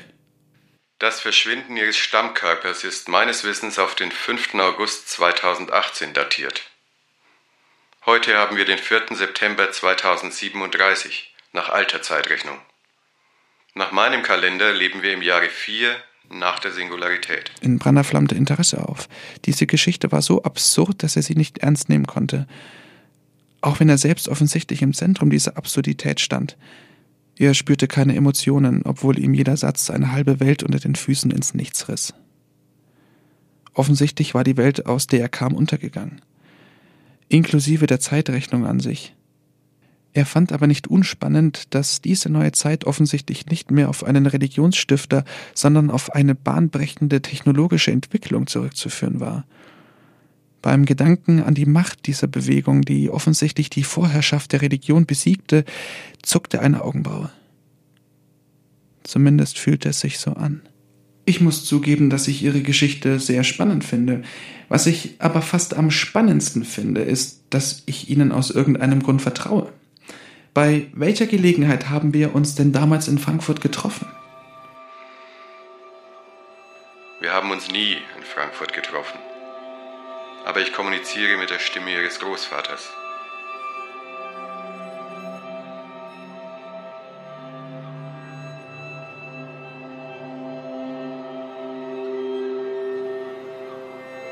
Ist das Ihr Ernst? Herr Branner, ein Bewusstsein ist keine Blackbox. Wir können auf alles zugreifen, was Sie jemals hörten oder waren oder glaubten zu sein. Aber die wirklichen Schätze liegen noch verborgen. Sie liegen in der Art, wie Ihr Bewusstsein Daten ausblendet. Im Grunde bestehen sie eher aus der Information, die Sie verdrängen, als aus der Information, die Sie aufnehmen. Mir ist eindeutig die Abenteuerlust vergangen. Ein trostloseres Szenario kann ich mir schwer vorstellen. Ich fühle mich wie diese Person in 1984, deren Gesicht mit dem Rattenkäfig verbunden ist. Mit dem Unterschied, dass die Ratten schon in meinem Kopf sind und meine Erinnerungen fressen. Herr, gib mir eine Arbeit, damit ich nicht so viel über mich nachdenken muss. Spricht eine Stimme in mir und ich lausche. Irgendetwas bewegt der Satz, aber ich kann nicht genau sagen, was. Kennen Sie diese Stimme, Branner? Natürlich, es ist meine eigene, oder? Die Stimme schweigt. Branner schließt die Augen. Vor ihm erscheint eine Art Bildschirm, auf dem Bildschirm sieht man Branner in der Tür des Clubs der universellen Automaten stehen. Er zündet sich eine Zigarette an und spricht leise mit sich selbst. Frieden ist keine Sache einer Gruppe von Menschen. Von Frieden kann man nur sprechen, wenn er die gesamte menschliche Zivilisation betrifft.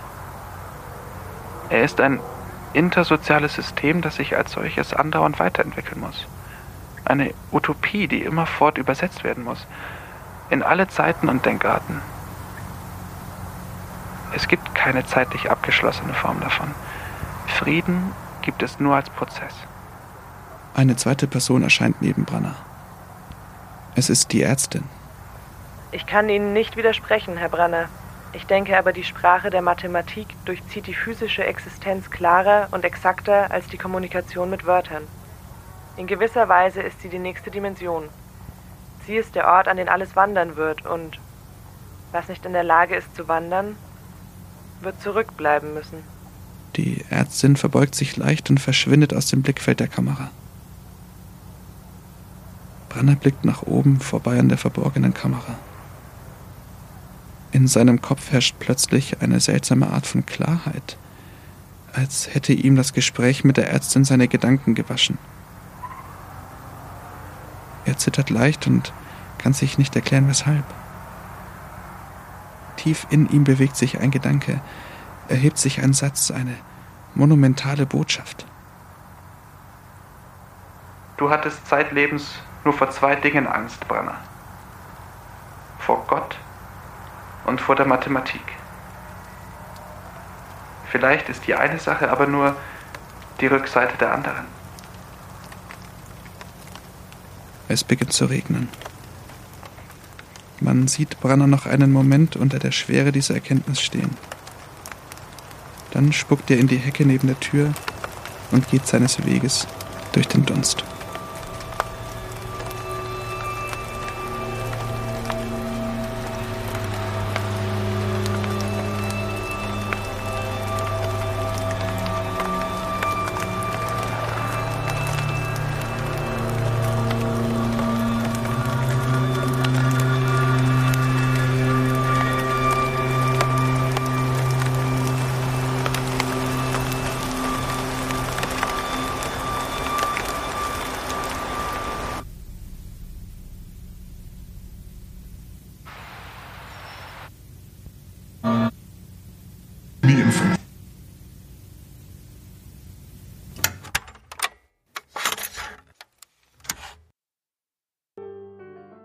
Möchte jetzt noch mal ein bisschen ausweiten die Thematik, denn in den 80ern, nicht wahr, das war schon weit nach dem, äh, nach dem, nach der Hochzeit, nach der, nach den goldenen Golden Times of the Noir, äh, hat sich ein, äh, ein junger Filmemacher namens äh, Scott, nicht wahr, hat äh, einen Film gedreht, Ja. äh, der, der, der Klingenrenner. Ja. Ja, oder träumen elektrische Ziege, Ziegen von Schafen, die umprogrammiert wurden. Wenn es regnet. Wenn es regnet. So. Nee, äh, ähm, ich glaube, hieß Schrumpfen, Schrumpfen Schafe, wenn es, wenn, äh, nee, Ja. warte, das war was dieser anderes. Film handelt von einem Decker, nicht wahr? Ja. Äh, Der äh, hat, äh, der hat die Aufgabe, Menschen zu finden, die keine Menschen sind. Ja. Es regnet permanent. Ein bisschen wie in dem Text gerade Ja, von, richtig. von Heiner Wir haben Hendricks. Neonreklame überall, nicht Ja. wahr? Äh, äh, äh, alles ist bunt, also wir verlassen das Schwarze, aber trotzdem Ja. äh, wurde das. Aber es regnet. Es regnet, alles wird nass. Ja. Alle haben Regenschirme, die durchsichtig sind. Das ist ja eine Innovation. Sowas kann man sich, also sowas ist natürlich völlig hanebüchner Äh, ja, Quatsch, nicht wahr? Das ja- gibt's nicht. Es gibt keine gibt's Regenschirme, nicht. wo man durchgucken Nein. kann. Ähm, man will ja auch den Regen nicht sehen. Ja, und man, man möchte ja das Logo sehen von der Firma, von der man den Schirm bekommen hat. Richtig, richtig. Deswegen. Zum Beispiel Radio Z. Und äh, der, der, der Herr Deckert, der, Der der, Herr- muss sich nämlich, das ist nämlich ein, ein Filmtrick. Ja. Eigentlich heißt er nicht Deckert, sondern äh, Descartes? Descartes. Ja. Der macht der sich Gedanken. macht sich Gedanken, Ja. sagt so, ich denke, also bin ich, in, einem Film. So. Schwere Kost. Ja. Und da äh, merkt man schon, dass sich das Genre des Noir in den 80ern erst so richtig emanzipiert hat. Und Ja. da sind wir schon wieder beim Eigentlich Thema. nur durch diesen äh, Scott. Durch diesen Matthews. Scott. Ja, richtig. Und da sind wir wieder beim Thema Emanzipation, nicht Ja. wahr? Also die Frauen in Film Noir-Filmen, äh, die sind meistens durchtrieben, nicht wahr? Ja. Und sie können auch richtig gemeine, fiese Dinge drehen. Ja. Das ist so ein typisches Mechanismus von der Noir-Geschichte, dass die Frau die Hosen anhat, nicht wahr? Ja. Es wurde ja auch damals in, sich zu, zu kleiden Ja, als Frau. Ähm, vor, Also- vorher hat man sich nicht gekleidet. ja, wir kennen noch äh, die ähm, Ma Marlene Maja Landrut. Richtig. Marlene Meyer-Landrut, die deutsche Filmschauspielerin um Ja. die Jahrhundertwende. Und da kommt der Film Noir ja her aus dem deutschen Expressionismus. Ja. Nicht wahr? Also, wir haben Filme wie Faust, wo Ja. wir wieder bei Faust wären. Faust. Äh, das Goethe. Das, äh, das Kabinett des Dr. Malibu zum Beispiel. Oder auch. Die, die lustige Reise in einem verrückten U-Boot. Richtig. Und ähm, die, die, die, der deutsche Expressionismus hat ja mit Schwarz und Weiß Kontrasten, mit Licht und Schatten, nicht wahr, gespielt. Ja. Und heraus kommt eine Soße, die sich dann äh, hinein in den Tropfstein bei Regen und äh, formt dann den Film Noir. Ja. Bin ich da, habe ich Ihnen das jetzt äh, nochmal ein bisschen vertieft. Ja. Ähm. Ich, ich glaube, ich, äh, ich gehe, ich, ich, ich glaube, ich gehe mal ein bisschen raus und Ja? an die frische Geht's Luft. Ihnen nicht so gut, Herr Eisenbart?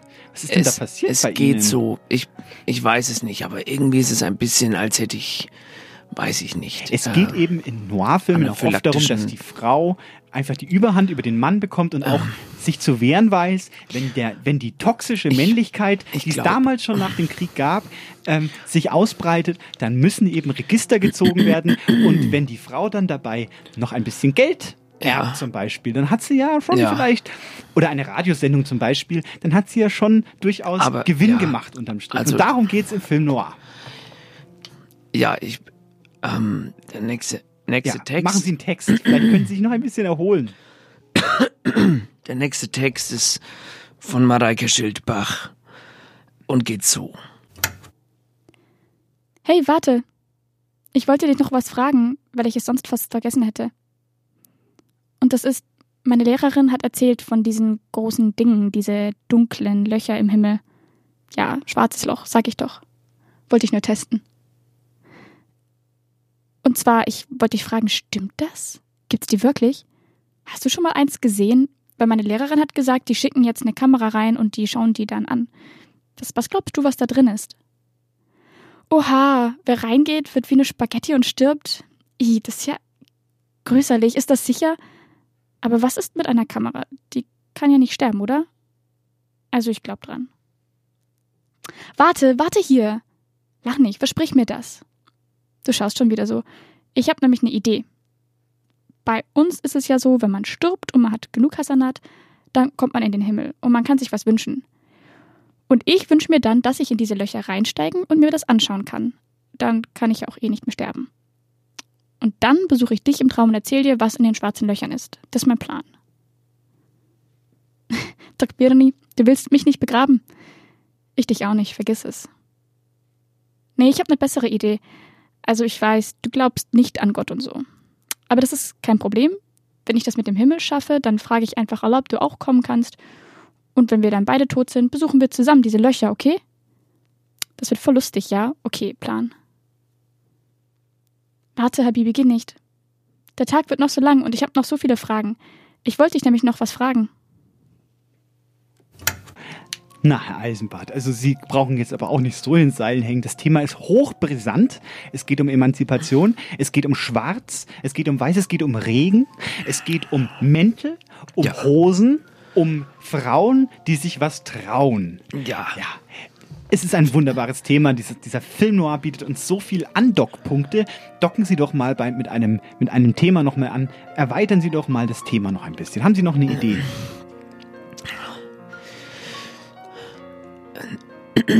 äh, Film, Film Noir, wer, wer kennt es nicht? Ähm, wir, Sie schauen gar nicht gut aus, Herr Eisenbart. es geht mir auch gar nicht gut. Das ist aber schade. Können, Haben Sie den Film? Können wir vielleicht den Arzt anrufen? anrufen? Ach, Herr Eisenbart, Sie brauchen doch jetzt keinen Arzt. Sie sehen noch quicklebendig aus. Vielleicht hängen Ihre Augen jetzt ein bisschen und sind rot unterlaufen. Aber das passt ja auch zum Film Noir. Es geht ja um gebrochene Männer. Ja, Männer, Ja, denen quasi alles genommen wurde, nicht wahr? Alles in ihrem Leben wurde ihnen genommen. Gebrochen habe ich jetzt noch nicht. Ja, aber, aber, es könnte. Ähm, Män, die, die, die, die männlichen Gestalten im Film Noir sind meistens äh, arme Tröpfe, die, die, die, die an dem Leben verzweifeln, Herr mir, mir, scheint, mir scheint's, als wären da Nüsse in dem Kuchen gewesen. Nüsse hin, Nüsse her. Nüsse müssen geknackt werden, sage ich immer, nicht wahr? Ja. Ähm, Das, Ja. das stimmt, ja. Wollen wir vielleicht nochmal einen Text hören? Ja, warum nicht? Mit, mit ihm kann ich eh gerade nichts anfangen. Ja, es geht mir wirklich nicht sehr gut. Äh, Christine Wiesel hat einen Text geschrieben. Ein, einen kurzen Text. Aber vielleicht kann ich in der Pause mal, können Sie das hier übernehmen, wenn ich, ich glaube, ich gehe mal noch mal kurz an die frische Luft. An die frische Luft wieder? Ja. Ja, okay, na gut. Ja, dann, dann, Ja. dann, dann viel Spaß an der Christine frischen Luft. Vielleicht, Wiesel. vielleicht hilft es Ihnen ja, Herr Eisenbart. Kontaktlos verbringen wir die Zeit. Raum bleibt molekularlos. Galaktische Körper schwirren umher. Blockaden im Kopf. Das Herz im Asphalt wird wortlos umverteilt. So, ja, das war äh, ein Text von der äh, lieben Frau Wiesel. Ähm, Herr Eisenbart ist immer noch verhindert. Ich meine, vielleicht sitzt er auf dem Lokus oder macht eine kleine frische Lufttour durch den fränkischen Wald. Ja. Äh, ich nutze jetzt die Dunst der Stunde, um Ihnen ein kleines Festival hier ans Herzchen zu legen. Äh, da können Sie noch hinkommen, noch ist Zeit. Streichen Sie sich bitte den 30. Mai im Kalender dick an. Äh, dort ist in der Desinfektionsanstalt in Johannes kurz Desi, ja, äh, findet da ein, ein lustiges Familiengelage statt, ja, für die ganze Familie. Sie können Ihre Kinder mitbringen. Vielleicht gibt es dann ja da sowas wie zum Beispiel Kinderschminken, nicht wahr? Dann wird ihr äh, kleines Kindchen wird dann äh, so gestylt, dass es dann aussieht wie Humphrey Bogart zum Beispiel. Nicht wahr? Also es ist für alle was dabei.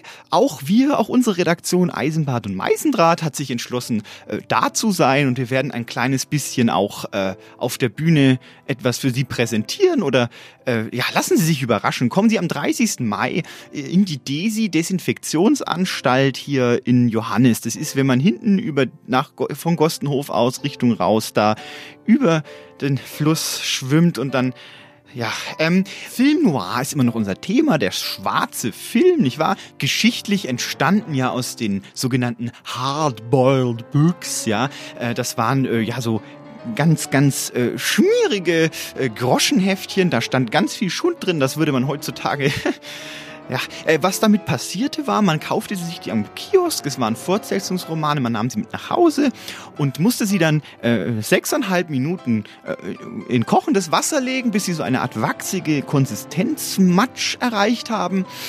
Und dann äh, konnten sie entsorgt werden. Also ein typisches Wegwerfprodukt.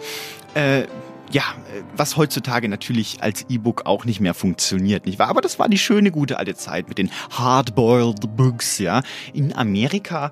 Ähm, und was auch äh, zum Film Noir natürlich dazugehört, ist äh, der schwarze Humor, ja, Zynismus, schwarzer, dreckiger Humor. Äh, ich möchte Ihnen da ein kleines Beispiel nennen. Also unser Gangster äh, rennt vor dem Detektiv davon. Ich war eine wilde Verfolgungsjagd durch einen Marktplatz. Ja, alle werfen die Äpfel auf die Straße, weil sie sich dann bei einer Verfolgungsjagd nicht so konzentrieren. Äh, es fliegen Obst und Gemüse durch die Gegend und dann kommt zu zu dem lustigen Ereignis, dass der äh, äh, der Gangster rutscht quasi auf einer Bananenschale aus und fällt aus seine vier Buchstaben. Ja, also das ist ja schon sehr das ist schon sehr schwarzhumorig. Das ist schon sehr an der Grenze des guten Geschmacks. Aber naja, so ist Film Noir eben immer so ein bisschen, ein, ein bisschen amoralisch, zynisch. Und man kann dann am Ende auch lachen. Lachen können sie auch, äh, ja, ich muss mich jetzt auch erstmal, äh, ja, also dann machen wir gleich den nächsten Text. Da können sie auch äh, fleißig mit, mitlachen. Äh, der ist nämlich von Werner Lönsch und Walter Hirschwieserl. Das ist eine Gemeinschaftsproduktion. Ähm, und äh, der geht so. Viel Spaß.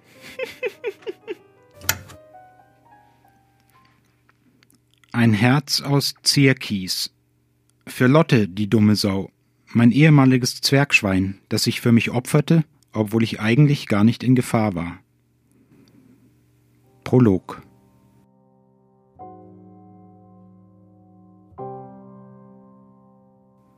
Es war einer dieser regnerischen Oktobertage, an denen du schon beim Aufstehen merkst, dass es nur noch ein elender Dreckstag werden kann.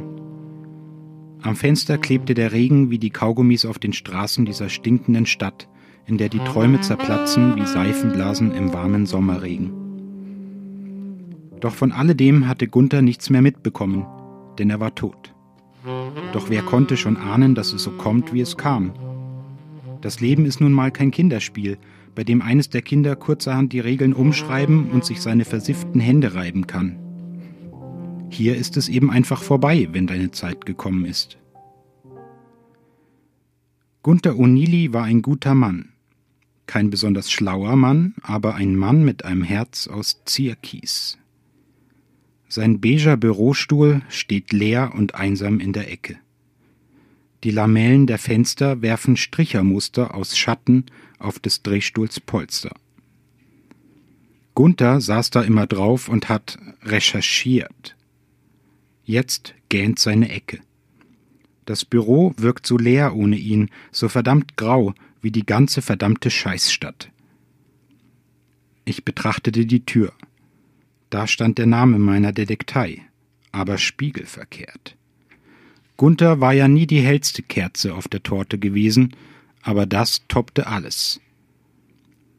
Er wollte nie einsehen, dass das Schild spiegelverkehrt war und spiegelverkehrt immer verkehrt ist, wie das Wort ja schon so schön verrät. Aber ich habe es immer noch nicht umdrehen können. Gunthers Geist war in dieser Türenscheibe irgendwie drinne. Es wäre Frevel, das Schild richtig herumzuhängen. Was mache ich denn jetzt nur ohne meinen Partner? Ach ja, Kaffee. Die gelbliche Macadamia-Milch bröckelte in meine ungespülte, aber dafür mit Kitschkacke bedruckte Tasse. Das dominant schnippische Lächeln auf der Keramik grinste mich hämisch an, fast so, als wollte mir die Tasse sagen, Junger Mann, du bist alt genug, selber zurechtzukommen. Auf geht's, Hamish, auf zum fröhlichen Jagen. Die Verbrecher fangen sich doch nicht von alleine. Flieg, Hamish, flieg, flieg. Ich hob die Tasse hoch und warf sie gegen die Wand. Das schien mir das Beste zu sein. Jetzt war da ein Fleck an der Wand. Ich glaube, ich muss die Wand neu streichen. Oder besser ganz einreißen. Ich musste etwas tun aber erst mal schön in den Nachdenksessel werfen und schlafen. Vielleicht würde dann alles besser werden, wie sonst auch immer.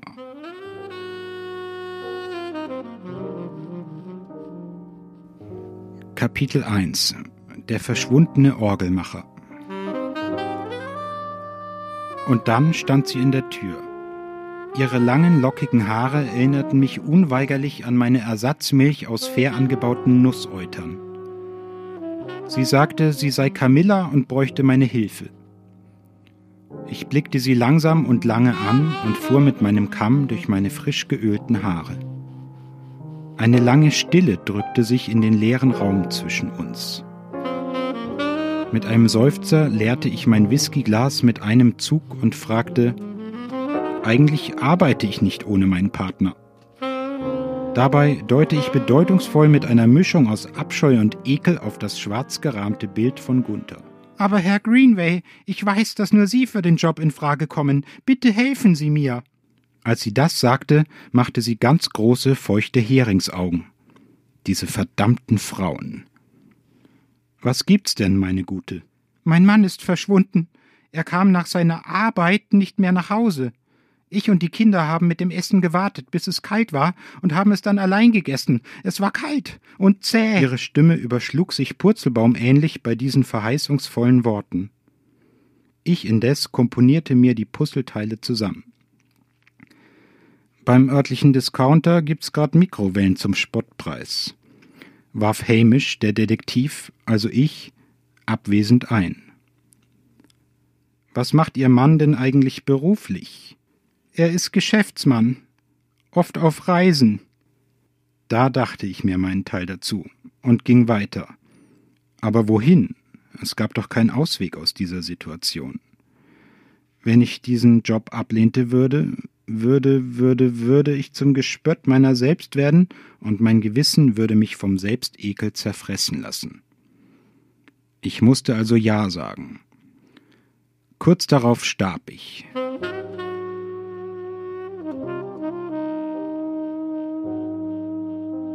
innerlich. Es fühlte sich zumindest ein bisschen so an.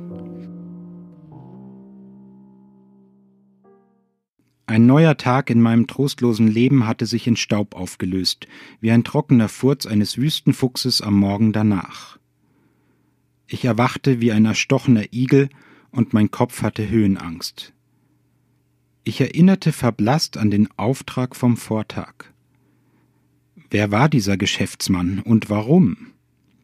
Camilla hatte mir nur ein verpissgelbtes Foto ihres Gatten selig gegeben und seine Visitenkarte. Darauf stand Pete Hemingway, Orgelsbau und Kruzifixmanufaktur.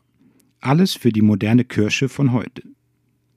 Aha, ein Geschäftsmann, der mit Orgeln handelte, also. Mein erstes Ziel war also dieser Vollidiot von Referent Forster aus der Holy Meloni Gemeinde hier um die Ecke. Ich machte mich also auf in dieses Drecksloch, das die Menschen hier Kirche zu nennen pflegen, und mich ein bisschen umsehen. Danach verließ ich die Kathedrale mit Tunnelblick. Hinterher fiel mir auf, dass ich dabei doch das Wichtigste vergessen hatte, Referent Forster. Deprimiert und niedergeschlagen schlich ich zurück. Also nochmal ab in die Kathedrale und diesmal wirklich den Referent vorknöpfen, diesen fiesen Miesling. Irgendetwas hatte ich gegen Gottes Personal. Und das Beste, es war völlig grundloser Hass, aber ich finde grundlosen Hass grundsätzlich schick. Forster war ein flacher und langer Mensch mit grünlichem Teint, fast wie ein Frosch. Er hatte auch eine genauso lange Zunge, die ihm beim Predigen und Fliegenfangen aus der Zunge hing, wie ein verkochter Spaghetto. Er war jedenfalls ein verdammter Unsympath, den nur die Omis leiden mochten, die sich jeden Sonntag ihren Segen, ihre Portion gebackene Erlösung und natürlich auch einen ordentlichen Schluck aus Christi Pulle in ihre entzündeten Rachen stopfen ließen. Da saß ich also in Fosters Predigt. Er seierte irgendwas von Weinbergen und verlorenen Schäfchen. Pah, was soll das denn bitte mit Gläubigkeit zu tun haben? Aber Zoophilie und Saufen schien ja zu Fosters Lieblingsthemen zu gehören. Hätten wir uns unter anderen Umständen kennengelernt, hätten wir zumindest einige gemeinsame Interessen zum Plaudern gehabt. Aber jetzt musste ich handeln. Er war mein einziger Verdächtiger bisher. Ich musste ihn mir aufknöpfen. Nur wie? Die ganze Kirche war voller Knusperhexen-Omas, die sich schon den Mund wund sabberten, in seliger Erwartung ob des Weines mit Furzwaffeln. Ein Luxusjob war das hier gewiss nicht. Aber was hat man schon davon, in ein vergoldetes Klo zu scheißen? Eben. Ich schlich mich also katzenartig die Stufen zur Kanzel hoch. Oben angekommen, sprang ich auf Foster drauf und haute ihm eine Monstranz direkt in sein Maul hinein. Ein schönes Gefühl, ihn so ohne Zähne wimmernd auf dem Kanzelboden liegen zu sehen. Den Omas schien es auch ganz gut zu gefallen. Ich rief noch So, Ladies, heute ist Selbstbedienung. Holt euch eure heiligen Waffeln direkt am Altar ab. Stehende Ovationen. Ich hatte leichtes Spiel. Jetzt gab es kein Halten mehr.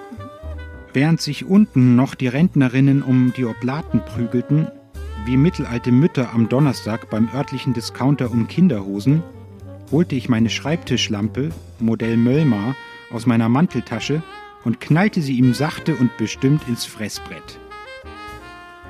Kennen Sie Pete Hemingway? Nein. Wieso? Ich bin furchtbar schlecht mit Namen. Ich haute ihm nochmal in sein Gesicht, das einen roten Sprühregen von sich gab. Dann richtete ich die Lampe direkt in seine sich langsam schwärzenden Augen. Was soll denn die Lampe? fragte dieses Dreckschwein. Ich antwortete prompt und unverzüglich, Sie blenden. Dann wäre ein Leuchtmittel nicht schlecht, oder? schniefte er mit einer Mischung aus Frechheit und Unverschämtheit. Ich sah die leere Fassung der Lampe und wurde sehr wütend, schmiss das schwedische Schrottteil weg und haute dem Pfaffen nochmal, diesmal aber in die Rippen. Er spuckte Blut. Es war, glaube ich, rot. Haben Sie Hemingway getötet? Er spuckte nebst Szenen auch folgende Antwort aus, die mich wie Eiszapfen in mein kleines, verschrumpeltes Herz stachen. Nein. Ich ließ ab von ihm und reichte ihm meine Hand. Ach so, dann stehen Sie doch auf. Die Omas klatschten. Ein paar fielen sogar in Ohnmacht, glaube ich.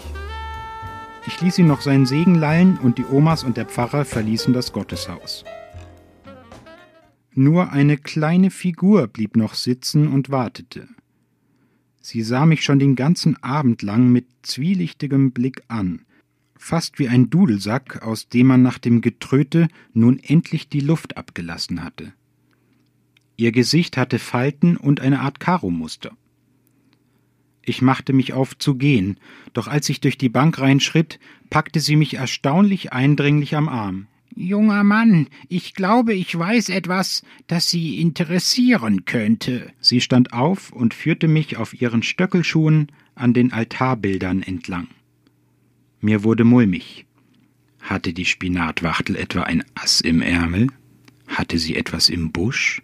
Und wenn ja, wie viel? Wissen Sie eigentlich, wie alt das diese Kirche ist, Mr. Hamish? Nein, das weiß ich nicht, Ma'am, aber ich würde sagen mindestens hundert, wenn ich mir Sie so recht ansehe. Na, Sie Schmeichler, aber ich fragte nicht nach meinem Alter, das weiß ich selber. Sie schwebte mit mir an einem alten Bild vorbei. Es zeigte einen Mann, der weinend an einen Baum gefesselt war und dem Pfeile aus dem ganzen Körper ragten. Sein Blick richtete sich gegen den wolkenverhangenen Himmel, und Vögel tummelten sich lustig in demselben.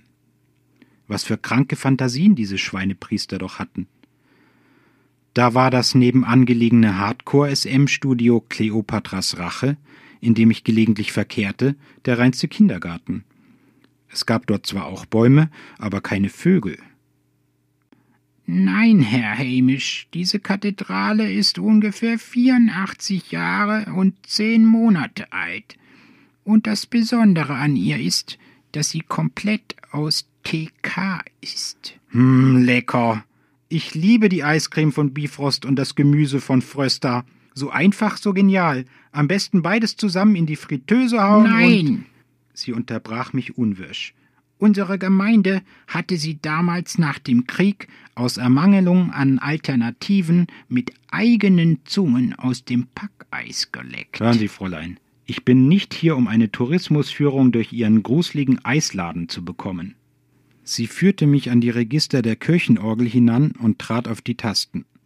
Ein schlimmer Ton füllte das Kirchenschiff wie ein Strom aus Fäkalien das Vorklärbecken der städtischen Kläranlage, wenn am Morgen die Stadt langsam erwacht und sich vor dem Arbeitsweg dem kollektiven Gang zum Abort hingibt.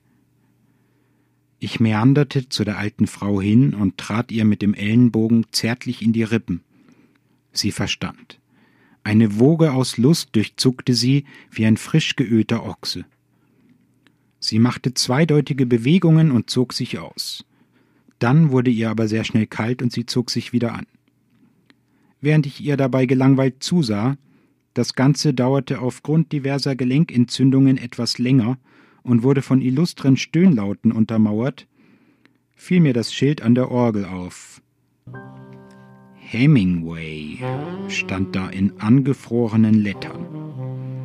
Der Mann war also hier gewesen. Vor längerer Zeit zwar, aber er hatte hier seinen Nachnamen an die Orgel gekratzt. Aber warum? War es eine Warnung? Die Warnung davor, was mich hier erwartete? Ich war ratlos und ließ den Fall fallen.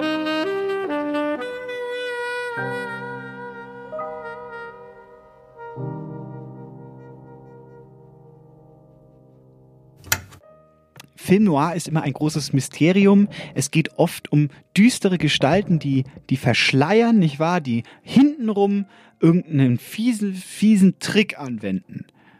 So ist es beim Film Noir.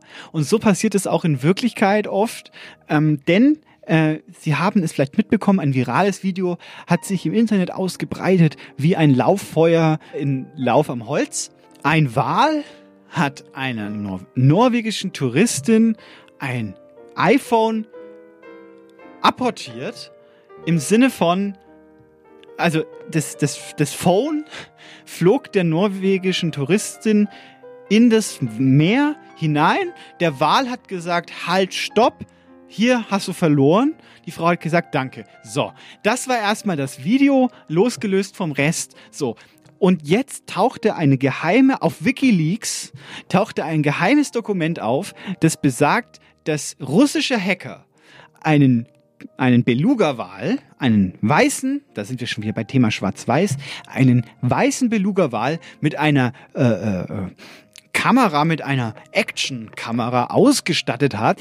Dieser Wal sollte für die Russen für Putin selbst. Putin selbst hat diesen Wal ausgesucht aus dem Zoo in Petersburg, St. Petersburg, äh, und hat gesagt, du Wal, komm mal mit, ich habe eine Idee. Dann kam der in ein unterirdisches Labor, weil ähm, die Russen haben unter den Flughäfen 200 200 Meter äh, Schächte, in denen sie Tiere fangen. Ganz gemein. Und diesem Wal haben sie eine Actionkamera in den Kopf hineingebohrt. Dieser Wal wurde dann freigelassen und vor Norwegen hat man ihn dann gefunden, wie er Kinder am Strand mit dieser Actionkamera fotografiert hat, um zu spionieren für Russland. Und da muss ich jetzt mal sagen, also Fake News in allen Ehren, aber äh, wir haben hier noch den, immer noch, wir sind hier im Westen, wir haben hier Europa und da muss man solche Wahrheiten auch mal eiskalt ansprechen können. Durchkreuzt wurde diese böse Machenschaft nicht so oft in Film-Noir-Filmen. Oh Mann, ich bin echt, äh, mein, mein Mund ist schon fuselig. Ich glaube, wir machen nochmal einen Text rein, äh, der auch was mit Noir zu tun hat und hoffen dann, dass die Welt danach ein Stückchen besser geworden ist. Wir hören jetzt den Text von Pauline Füg. Zwei Morgen wach und keine Nacht dazwischen. Nen Morgen Land zurückgelegt. Wir wollten wach, wir wollten weg sein und blieben doch an einem Ort. Zwei Morgen wach und keine Nacht dazwischen. Nen Morgen Land zurückgelegt. Wir wollten wach, wir wollten weg sein und blieben doch an einem Ort. Seit der Sommer begonnen hatte, wohnten wir weiter draußen. Vanya trat in die Pedale, ich zögerte noch, wir sagten nichts. Manchmal wichen wir ein paar Enten aus, ich legte mich immer falsch in die Kurve. Der Schotter wurde Schlamm und wir schlitterten durch eng bezaunte Gassen, in denen sogar Dreiradfahren verboten war. Mir fiel ein, dass man seine Kleidung im Dschungel nicht waschen soll. Sie trocknet dann nicht mehr. Wegen der Luftfeuchtigkeit. Weißt du? Zwei Morgen wach und keine Nacht dazwischen. Nen Morgen Land zurückgelegt. Wir wollten wach, wir wollten weg sein und blieben doch an einem Ort. Jetzt waren wir schon so weit gekommen, raus aus den hohen Häusern, aber wir wohnten seit Wochen in einer seltsamen Art von Stille, und ich war so wach und wollte so viel sehen, und ich wusste nicht wo und nicht wie. Ich hatte schon geglaubt, die Zeit der Lampions war vorbei. Aber am einzigen ärmlichen Kastanienbaum hingen Lichter, und ich konnte nicht wegsehen. Ich konnte nicht wegsehen, und ich suchte nach Fremden, die ebenso wach und irritiert waren wie ich. Es wurde dunkel, die Belichtungszeit hatte sich verlängert. Zwei Morgen wach und keine Nacht dazwischen. Nen Morgen Land zurückgelegt. Wir wollten wach, wir wollten weg sein und blieben doch an einem Ort. Vanya stieß mich an und ich schreckte auf. Es erinnerte mich an unser Zucken beim Ton des Weckers, die Zeit, in der wir versucht hatten, uns einen Rhythmus anzugewöhnen, der uns Bewerbungsschreiben tauglich und arbeitsmarktfähig machte. Ich schloss beim Blinzeln das Lied länger als nötig und dachte daran, dass überall auf dem Mount Everest tote Bergsteiger lagen, an denen man vorbei muss auf dem Weg nach oben. Die Ötzis von später. Und man würde fast dankbar dafür sein, dass es so teuer ist heutzutage, die Verunglückten zu bergen aus solcher Höhe. Aber das hat nichts mit irgendetwas zu tun. Deswegen vergaß ich es die meiste Zeit. Zwei Morgen wach und keine Nacht dazwischen. Nen Morgen Land zurückgelegt. Wir wollten wach, wir wollten weg sein, und blieben doch an einem Ort. Zwei Nächte wach und kein dazwischen. Wir sind ja anfangs noch gerannt. Ich wollte wach, ich wollte weg sein, ich wollte weg und ging verloren. Ich wollte so viel nicht hören. Ich wollte nichts hören von Sätzen, die ich nicht glauben konnte, weil sie vom Fremden gesprochen wurden, die nur halb so irritiert und wach waren wie ich. Wir schliefen, und am nächsten Morgen wusste ich, wir hatten von nichts geträumt. Vanya starrte auf die braune Fadentapete. Sie sagte, ein Brief kam von der Stadt. Übernächste Woche müssen wir raus. Ich nickte. Zwei Morgen wach und keine Nacht dazwischen. Nen Morgen Land zurückgelegt. Wir wollten wach, wir wollten weg sein und blieben doch an einem Ort. Zwei Nächte wach und kein dazwischen. Wir sind ja anfangs noch gerannt. Ich wollte wach, du wolltest weg sein. Du wolltest weg und gingst verloren. Ich blieb und sah dir lange nach. In dem Moment verschwand die Richtung. Ich lag danach noch lange wach.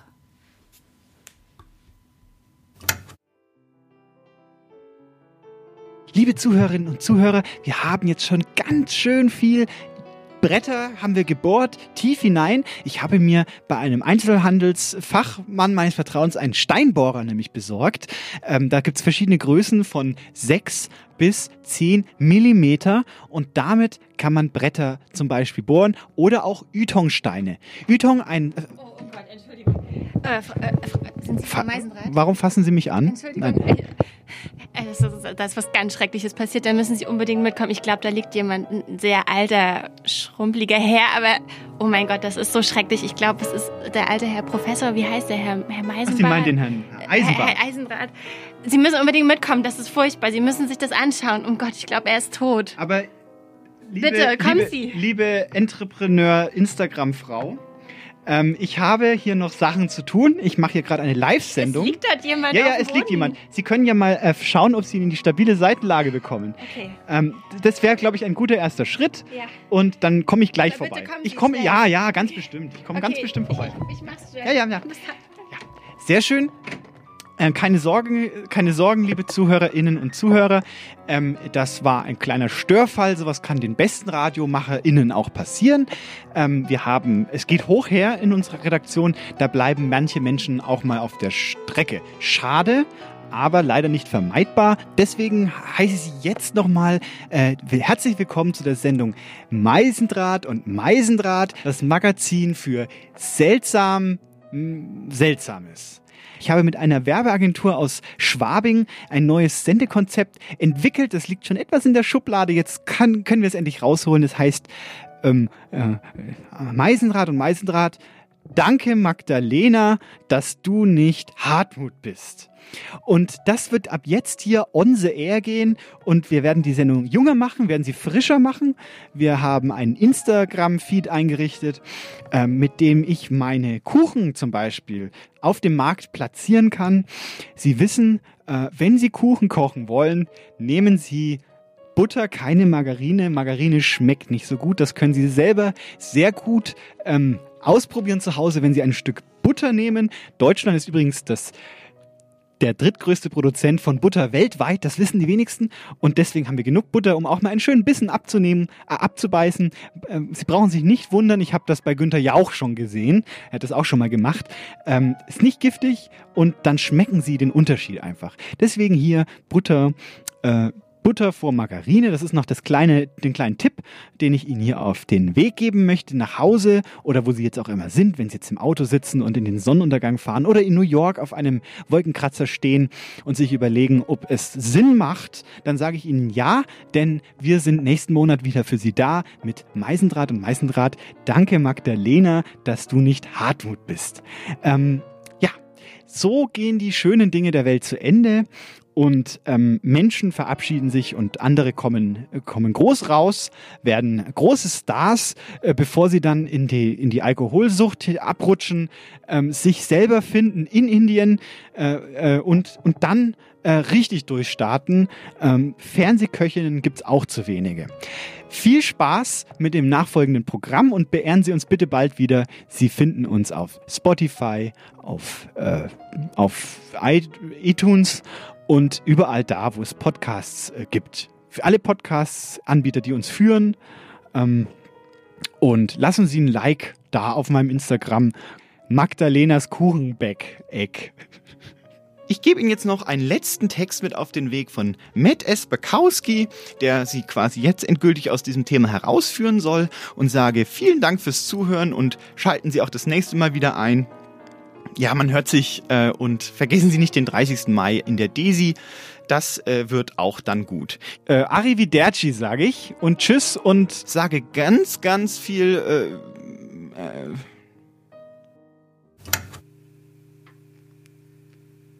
Sie trug immer schwarze Kleidung. Sie kletterte gut. Sie meldete sich bei mir über Facebook und fragte, ob meine Schwester auch da wäre. Meine Schwester hat kein Internet. Dann meldete sie sich wieder ab. Ein paar Monate später die gleiche Nummer. Wir waren zusammen im Urlaub mit dem betreuten Wohnen für seelisch kranke Menschen. Im bayerischen Wald. Klettern, Lagerfeuer, Abenteuer. Sie war in einem Einzelzimmer, nicht weit von mir entfernt. Sie war still und sehr intelligent, wenn man sie traf. Von guten Mächten, wunderbar geborgen, erwarten wir getrost, was kommen mag. Dietrich Geboren 21.09.1985, gestorben 16.04.2017. Sie trug immer schwarze Kleidung. Sie kletterte gut. Sie fragte nach meiner Schwester bei Facebook. Wir waren zusammen im Bayerischen Wald. Einzelzimmer. Still. Intelligent. Der Pfarrer im betreuten Wohnen redete nicht hilfreiche Sachen. Die Familie trauerte auf ihre Weise. Wir zündeten Kerzen für sie an. Bei der kirchlichen Trauerfeier wurde I Follow You von Likke Lee gespielt. Am Werktag danach lief das Lied bei mir in der Arbeit im Radio. Ich sah eine schwarze Krähe, als ich zum Rauchen runterging. Sie trug immer schwarze Kleidung. Sie kletterte gut, still, intelligent, jung. Jedes Mal, wenn ich I Follow You im Radio höre, denke ich an sie. Weiß, dass es ihr nun besser geht, dass sie das weiße Licht gefunden hat.